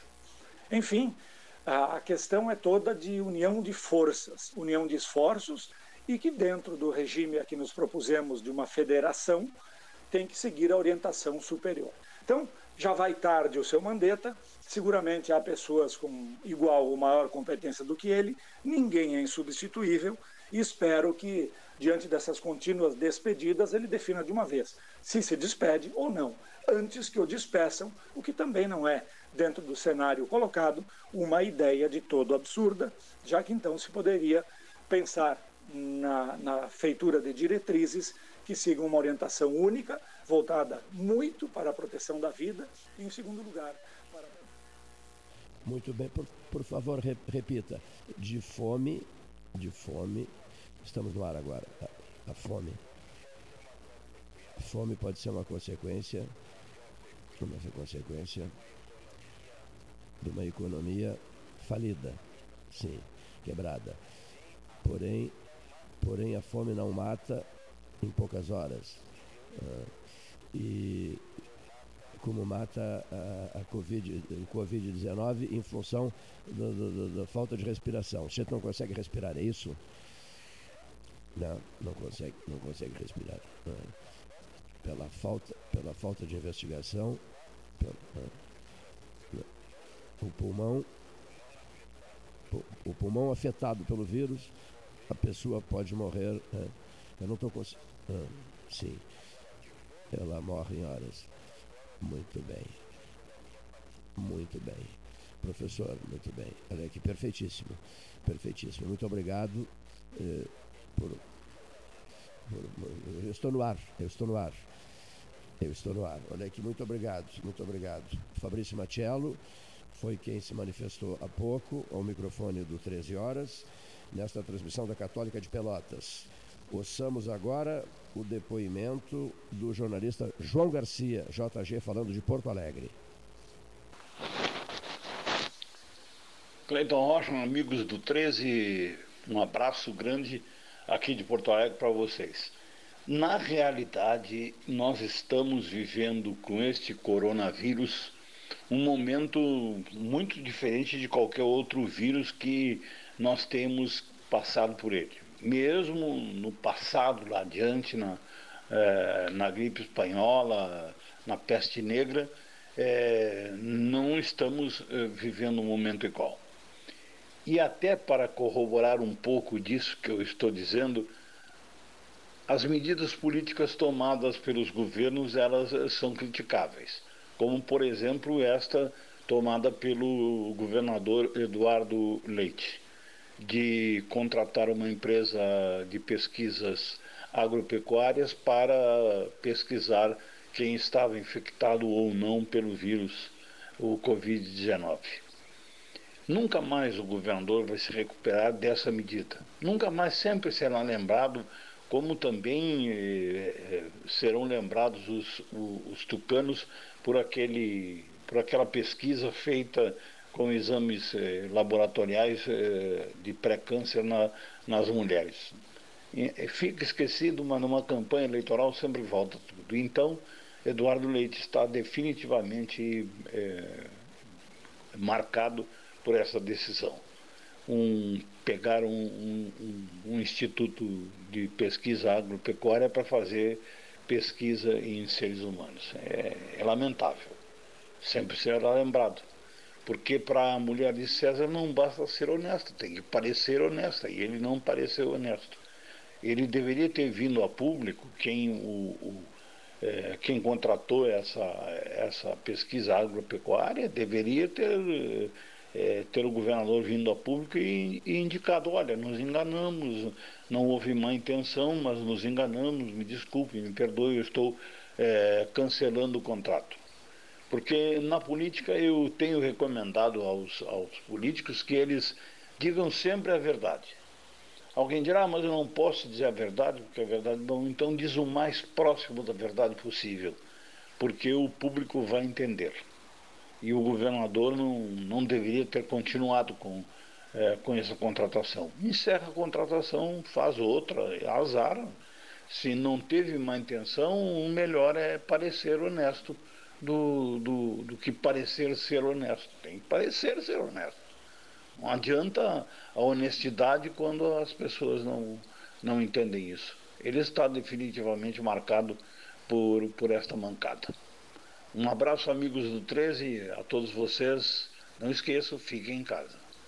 Jornalista João Garcia, falando de Porto Alegre, mesa 13.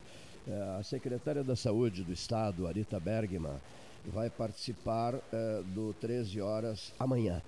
A secretária Arita Bergman se manifestará amanhã aqui uh, por telefone ao vivo, que é não por gravação, mas falará ao vivo através do telefone do seu gabinete da Secretaria da Saúde, secretária de Estado que é da Saúde no estado do Rio Grande do Sul. Hermes Ribeiro de Souza Filho, olha só, Gustavo Brusque Jackson, olha só. Prezado Gustavo, Operações Taim, inesquecíveis, anos 80 e anos 90, inesquecíveis. Conversávamos sobre isso outro dia. E as nossas conversas sobre Varig também, né? Assim como o, o, o Gustavo, eu sou um apaixonado pela Varig. Olha aqui, Sebastião Ribeiro Neto, um dos diretores da nossa rede sul-grandense de rádio, rede da duplicação, rede da solidariedade e agora rede é, 12 horas é, científicas. É, é, o próximo passo nosso, as 12 horas científicas, com os cérebros, com os cérebros das universidades do Sul e fronteira do Rio Grande. Boletim sobre a saúde de Hermes Ribeiro Souza Filho, Hospital da FAO. 14 horas e 30 minutos o boletim ele foi liberado. Dia 15 do mês de abril do ano 2020. Hermes é um guerreiro esse Hermes, hein? Já estou vendo o Hermes, estou imaginando o Hermes gesticulando e falando sem parar e pendurado no seu celular.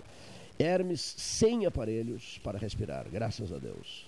Radiografia com sensível melhora nos pulmões e fígado sem lesões. Olha que bela notícia, hein? FAO, UTI da FAO, UTI da FAO, o FIPEL, Hermes Ribeiro de Souza Filho, sem aparelhos para respirar, radiografia com sensível melhora nos pulmões e fígado sem lesões. Mas que beleza, hein? Olha aqui só. De Morro Redondo, recebida pelo, pelo Leonir Bade, é, incrível essa, hein? Olha aqui, olha que crueldade. Seu Francisco, seu Francisco, o senhor é cruel, hein, seu Francisco? Olha aqui. Um político dizendo ao seu eleitor: Que crueldade, seu Francisco. Ó oh, irmão, eu preciso tanto da tua burrice. Que crueldade, seu Francisco. Francisco, como é o sobrenome dele? Guimarães? Olha aqui. É, registro de Arroio Grande. Telefonia celular aqui não para, é impressionante. As mensagens por telefonia celular é algo impactante, né? Transporte Santa Maria Limitada, mesa do 13, apoio Genovese Vinhos, Alessandro Orengo, os produtos tradicionais da Genovese, Transporte Santa Maria Limitada, é, Ótica Cristal e a Hora Oficial, o Caixote do Café Aquários, os postos Paulo Moreira, da Fernando Osório com Dom Joaquim e da Osório com a Avenida Bento Gonçalves, as lojas de conveniência, sucesso absoluto na cidade, a Pelota Negócios Imobiliários, o arroz tio João e o telefone 33070313, o telefone à disposição do público, de todas as pessoas em geral. Panemil e seus produtos, sempre aberta, funcionando, né, com estacionamento ao lado da Aquarela Tintas, a Aquarela Tintas, Por, a Porto 5, a Renault Sul, José Luiz Lima Leitano, a marca Sul sempre conosco, Renault Sul, a clínica Dr. Alcino Alcântara, o espaço reservado aos intelectuais. Momento, momento dedicado à literatura. Né? Vamos reativar, eh, ainda no decorrer desta semana, vou convidar o professor, o doutor Alcino Alcântara para que esteja conosco. Nossa saudação à dona Marisa, Dona Marisa do Pontal da Barra, seus pastéis de camarão famosos, Dona Marisa Mendes. Nossa saudação ao Márcio Ávila, um dos 13 chefes do 13 Horas, um dos 13 chefes do 13 Horas, Bistrô Pelotense, com serviço de teleentrega, um sucesso absoluto, alto alta categoria nos pratos, com preços excelentes. O mesmo a outro integrante dos 13 chefes do 13 Horas, Fernandinho Manta, meu querido, que com seu restaurante Chu está realizando o serviço de teleentregas para toda a cidade de Pelotas. Registros importantes que a gente faz aqui nesta transmissão. Um abraço ao Eric Alisson Marter Batista, que nos ouve nesse momento em Florianópolis. Mas vem cá, impressionante Florianópolis, hein, o Leonir Bade? Todo mundo em Florianópolis contactando conosco, fazendo contato. Seu Eric, olha aqui. Olha aqui. Boa tarde, amigo Cleiton. Um abraço para ti, o Paulo Gastal e o Leonir, que estão aí proporcionando esse maravilhoso 13 horas, na escuta aqui de Santa Catarina. Muito boa a entrevista do, do Veronês. Ele gostou da entrevista do Roberto Veronês, tá?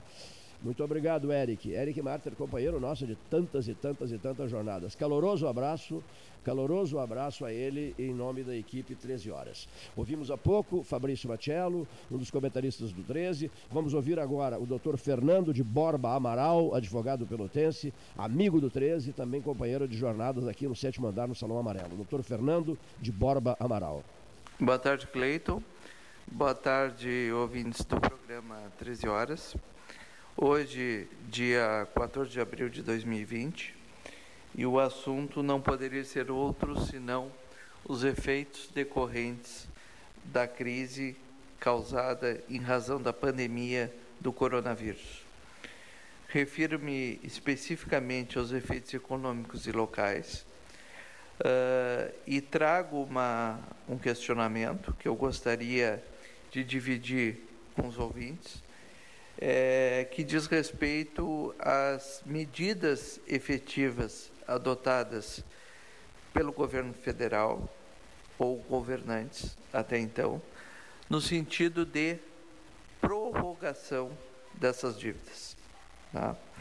Embora alguns bancos tenham anunciado a possibilidade de prorrogação dessas dívidas, nós sabemos que na prática é, a coisa não é bem assim, porque essas negociações elas são extremamente complicadas, burocráticas e onerosas, o que inviabiliza qualquer esforço no sentido de, de prorrogação.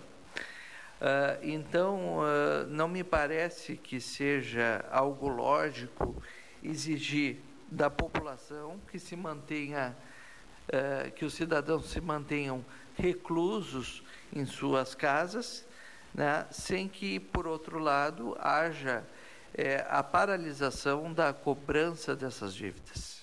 Né, de modo que parece que a, a crise não vem afetado na mesma proporção os bancos como tem afetado os seus consumidores. Tá?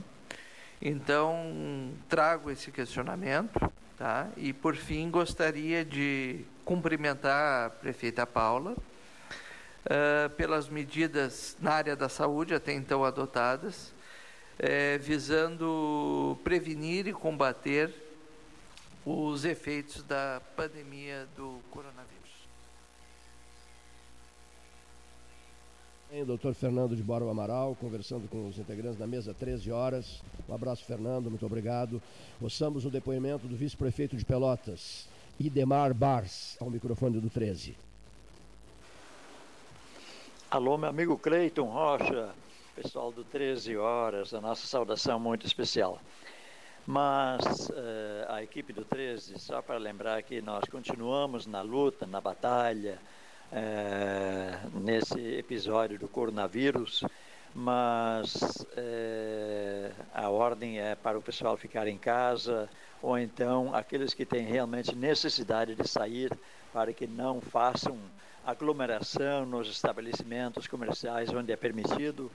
Mas temos visto, Cleiton, que o decreto em alguns lugares não tem sido observado. Tem havido realmente uma aglomeração de pessoas então, é, o que vale, o melhor decreto mesmo é a consciência das pessoas, a consciência das pessoas. Né?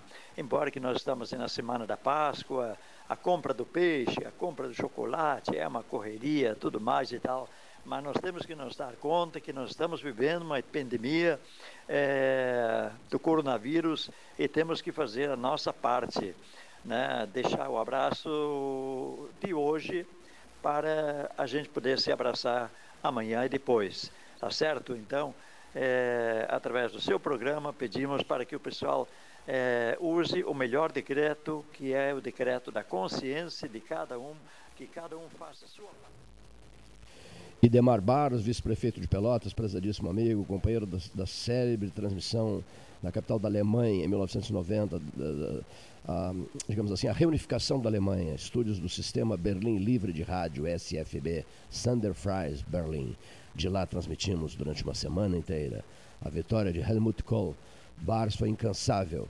Saímos a, a visitar as empresas e todas assinaram embaixo do pedido de patrocínio, porque era eh, as três, eram as três vendas, a Zona Norte indo para a Alemanha na histórica reunificação depois da derrubada do Muro de Berlim, em novembro de 1989.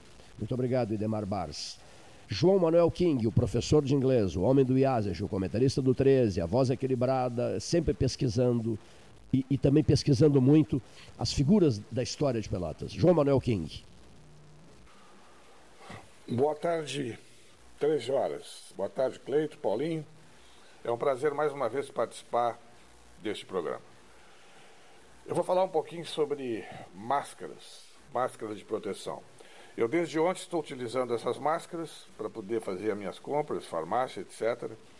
E eu pude observar, tanto na rua como nos locais fechados, que apenas talvez 30% da população está usando máscaras. Isso talvez se deva à própria dificuldade de adquiri-las, apesar de na internet se encontra muitas dicas de como confeccionar, produzir a sua própria máscara em casa. Então eu vou aproveitar esse momento e vou ler algumas coisas que eu descobri agora, dentro desse espaço que me foi concedido, da importância do, da utiliza, utilização da máscara. A própria Organização Mundial da Saúde recomenda que todos usem máscara quando saírem. Bom, por que, que serve? Para que, que serve a máscara? Ela é considerada uma barreira mecânica contra gotículas de saliva que disseminam o Covid-19. Segundo a Sociedade Brasileira de Infectologia, a máscara de pano pode diminuir a disseminação do vírus por pessoas assintomáticas ou pré-sintomáticas, que podem estar transmitindo o vírus sem saberem. Aí pergunta-se: mesmo com a máscara é preciso ter outros cuidados? Mesmo usando a máscara, a pessoa precisa seguir à risca as medidas preventivas já recomendadas, como distanciamento social, evitar tocar os olhos, nariz e boca, além de higienizar as mãos com água e sabonete ou álcool gel. Também lembre-se que não deve ficar tocando a parte da frente da máscara para não contaminar sua mão com gotículas e espalhar os vírus. E outra coisa importante: quais tecidos podem ser usados na confecção da máscara? Isso pode ajudar a evitar o problema da dificuldade de obtê-las. As máscaras caseiras, para quem não sabe, podem ser feitas em tecido de algodão, tricoline, TNT e outros tecidos, segundo o Ministério da Saúde. Segundo o órgão, serve qualquer pedaço de tecido. Vale desmanchar aquela camisa velha, calça antiga, cueca, cortina, mas é preciso ter ao menos duas camadas de pano, ou seja, dupla face. Durante quanto tempo posso usá-la? Ela pode ser usada para cerca de duas horas. Depois disso é preciso trocar. Se ficar úmida, também é necessário trocá-la. Saia de casa com pelo menos uma reserva e leve uma sacola para guardar a máscara suja quando precisar substituir. E essa máscara pode ser lavada com produtos, bons produtos de limpeza. Portanto, você não precisa estar confeccionando a todo momento. Eu espero ter ajudado nesse aspecto que eu acho fundamental. E para encerrar, lembro da importância do auxílio ao albergue noturno e ao banco de alimentos. Estão precisando muito. Um abraço. Saúde. João Manuel King, muitíssimo obrigado. E também peço eu aqui pelo albergue noturno de Pelotas, né? que necessita de auxílio, material de limpeza e de carnes, né? É, frango, etc. Frangos, eh, sobrecoxas de frango, coxas de frango, enfim, posto que está lotado o albergue noturno de Pelotas e o 13 tem trabalhado bastante pelo albergue noturno. É, Marcos Gomes. Quem é Marcos Gomes? O grande amigo do João dos Círculos, esse bem-sucedido empresário pelotense João dos Círculos tem mais de 80 funcionários, quatro endereços, os Círculos. O João, um velho amigo nosso de, de outros tempos, lá dos tempos de Dom Antônio Zátera. E o Marcos, que estudou medicina na Universidade Católica de Pelotas, estreitou lá, são dos grandes amigos dele em Pelotas. Quem é Marcos Gomes? É aquele que fez a travessia da Pelota de Couro, nadando com temperatura de 6 graus. É o dono do Parque Gaúcho de Gramado, do Zoológico de Gramado e lá ligado ao Hotel Cur, esposa dele, né? diretora do Hotel Cur de Gramado é uma pessoa que estará envolvida eh, com 13 horas tranquilamente esse ano, ah, bom, dependendo do, do, do, dos acontecimentos em relação ao Covid-19, mas o nosso projeto de, nos 200 anos de Pelotas, reeditarmos a travessia da Pelota de Couro. Empresário Marcos Gomes, direto de Gramado. Boa tarde, Cleiton. Boa tarde a todos que acompanham o 13 Horas. Em primeiro lugar, eu gostaria de agradecer a oportunidade de me manifestar como médico e também como empresário. Entendo que esse momento difícil que estamos atravessando, ele pode ser dividido em três pontos principais, que é saúde pública, econômico e político.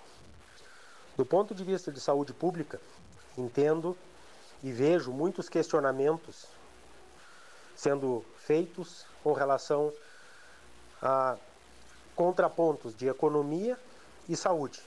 No meu entendimento, eles são totalmente sinérgicos, pois uma população com saúde, ela gera riqueza.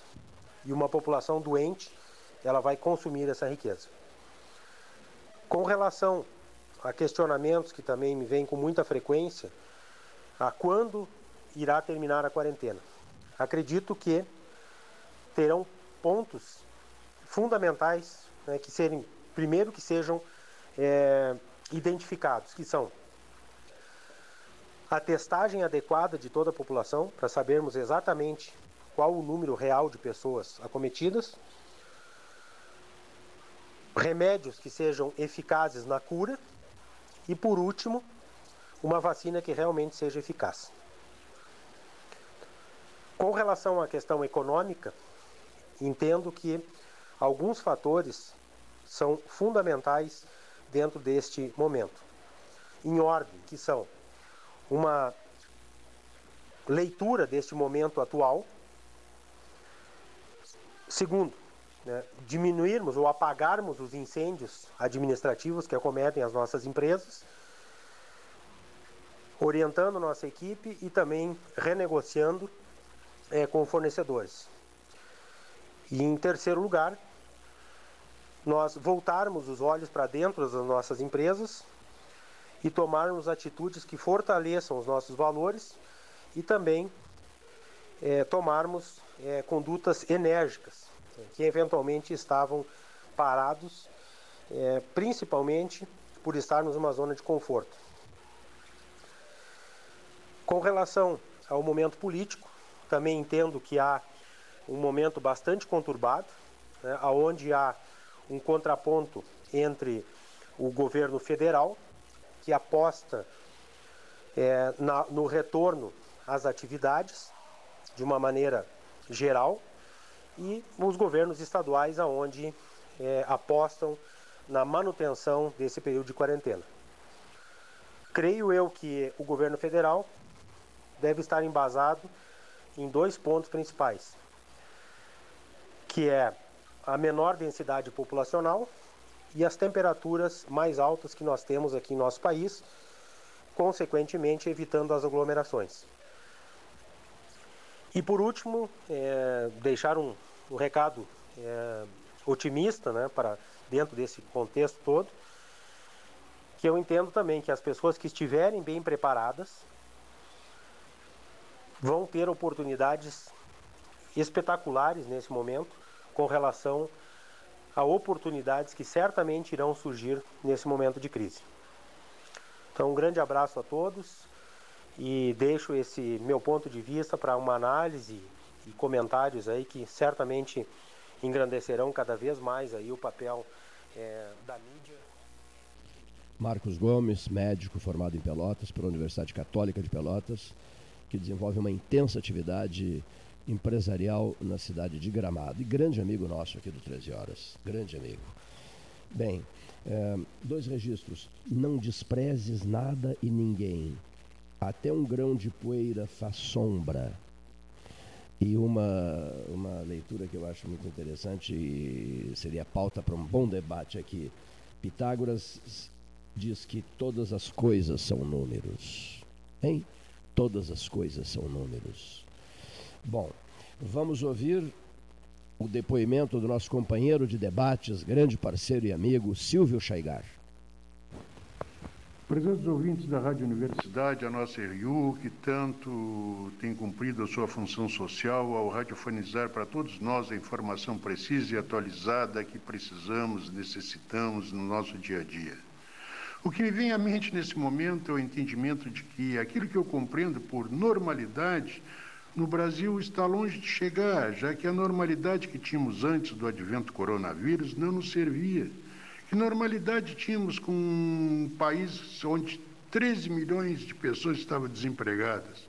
Que normalidade tínhamos com sem número de obras paradas por esse Brasil afora ou andando a passo de formiga, como é o caso da BR-116? Que normalidade tínhamos num país onde um poder quer suplantar o outro a qualquer custo, a qualquer, a qualquer, a qualquer preço? Portanto, me junto ao Conselho de Arquitetura e Urbanismo, propondo ações para tornar nossas cidades mais saudáveis. Ações essas que dizem respeito às garantias de moradia e habitabilidade, como assistência técnica, técnica pública e gratuita em habitação de interesse social, a retomada dos programas habitacionais, a urbanização de áreas carentes de infraestrutura e investimento em saneamento bairro e básico. Né? Nós estamos precisando de esgoto, eh, nós estamos vendo isso aí, eh, né? as imagens mostrando para nós todo dia, toda hora. Além do benefício né, para a saúde pública, esse conjunto de ações teria um forte impacto na construção civil, grande geradora de empregos e fonte de renda para milhões de brasileiros. É isso que nós estamos precisando, né? pensar na frente, como é que nós vamos fazer essa retomada, de que maneira acreditamos só criando, criando de trabalho, né? colocando o pessoal realmente para para trabalhar, para ter renda, para ter dignidade. Né?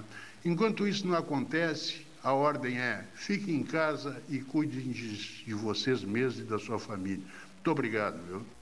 Obrigado, Chegar. Silvio Chegar, companheiro de 13. Quando é que essa turma, Carlos Wiener Nogueira perguntando, quando é que a turma toda se reunirá para grandes debates? Não sabemos, né? É o velho ponto de interrogação aquele. No íntimo do homem reside a verdade. Que beleza de frase, né? No íntimo do homem reside a verdade. Meus pensamentos saem por aí noite dia e depois e depois voltam à minha mente trazendo consigo todas as dores do mundo. Isso eu aprendi com Delgar Soares. Gurizinho, aprenda a sentir as dores do mundo. 1968 ele me disse isso. Pois bem, o mais terrível dos tribunais, senhores ouvintes, nunca esqueçamos isso, é o tribunal da nossa própria consciência. Aquele que nos julga sem nenhuma piedade, nos julga nas nossas conversas pessoais, o daemon, aquela vozinha interna que conversa conosco e que nos acusa, e muito, enfim, o tempo todo. O tribunal da nossa própria consciência atua durante as 24 horas do dia, pois que ele não seja capaz de nos assustar. Estejamos de consciência limpa para enfrentá-lo, esse terrível tribunal da nossa consciência. E para fechar a conversa de hoje, Vamos usar aquela máxima de Winston Churchill. Num tempo de pontos de interrogação, de dúvidas, de incertezas, e essa frase atroz, até quando? Até quando? Até quando que se ouve noite e dia em todas as ruas, em todas as esquinas, em todas as residências? Pois, ouvinte, se o senhor estiver passando pelo inferno, por favor, Churchill já ensinava isso nas suas horas mais dramáticas. Se o senhor estiver passando pelo inferno, continue caminhando. Boa tarde.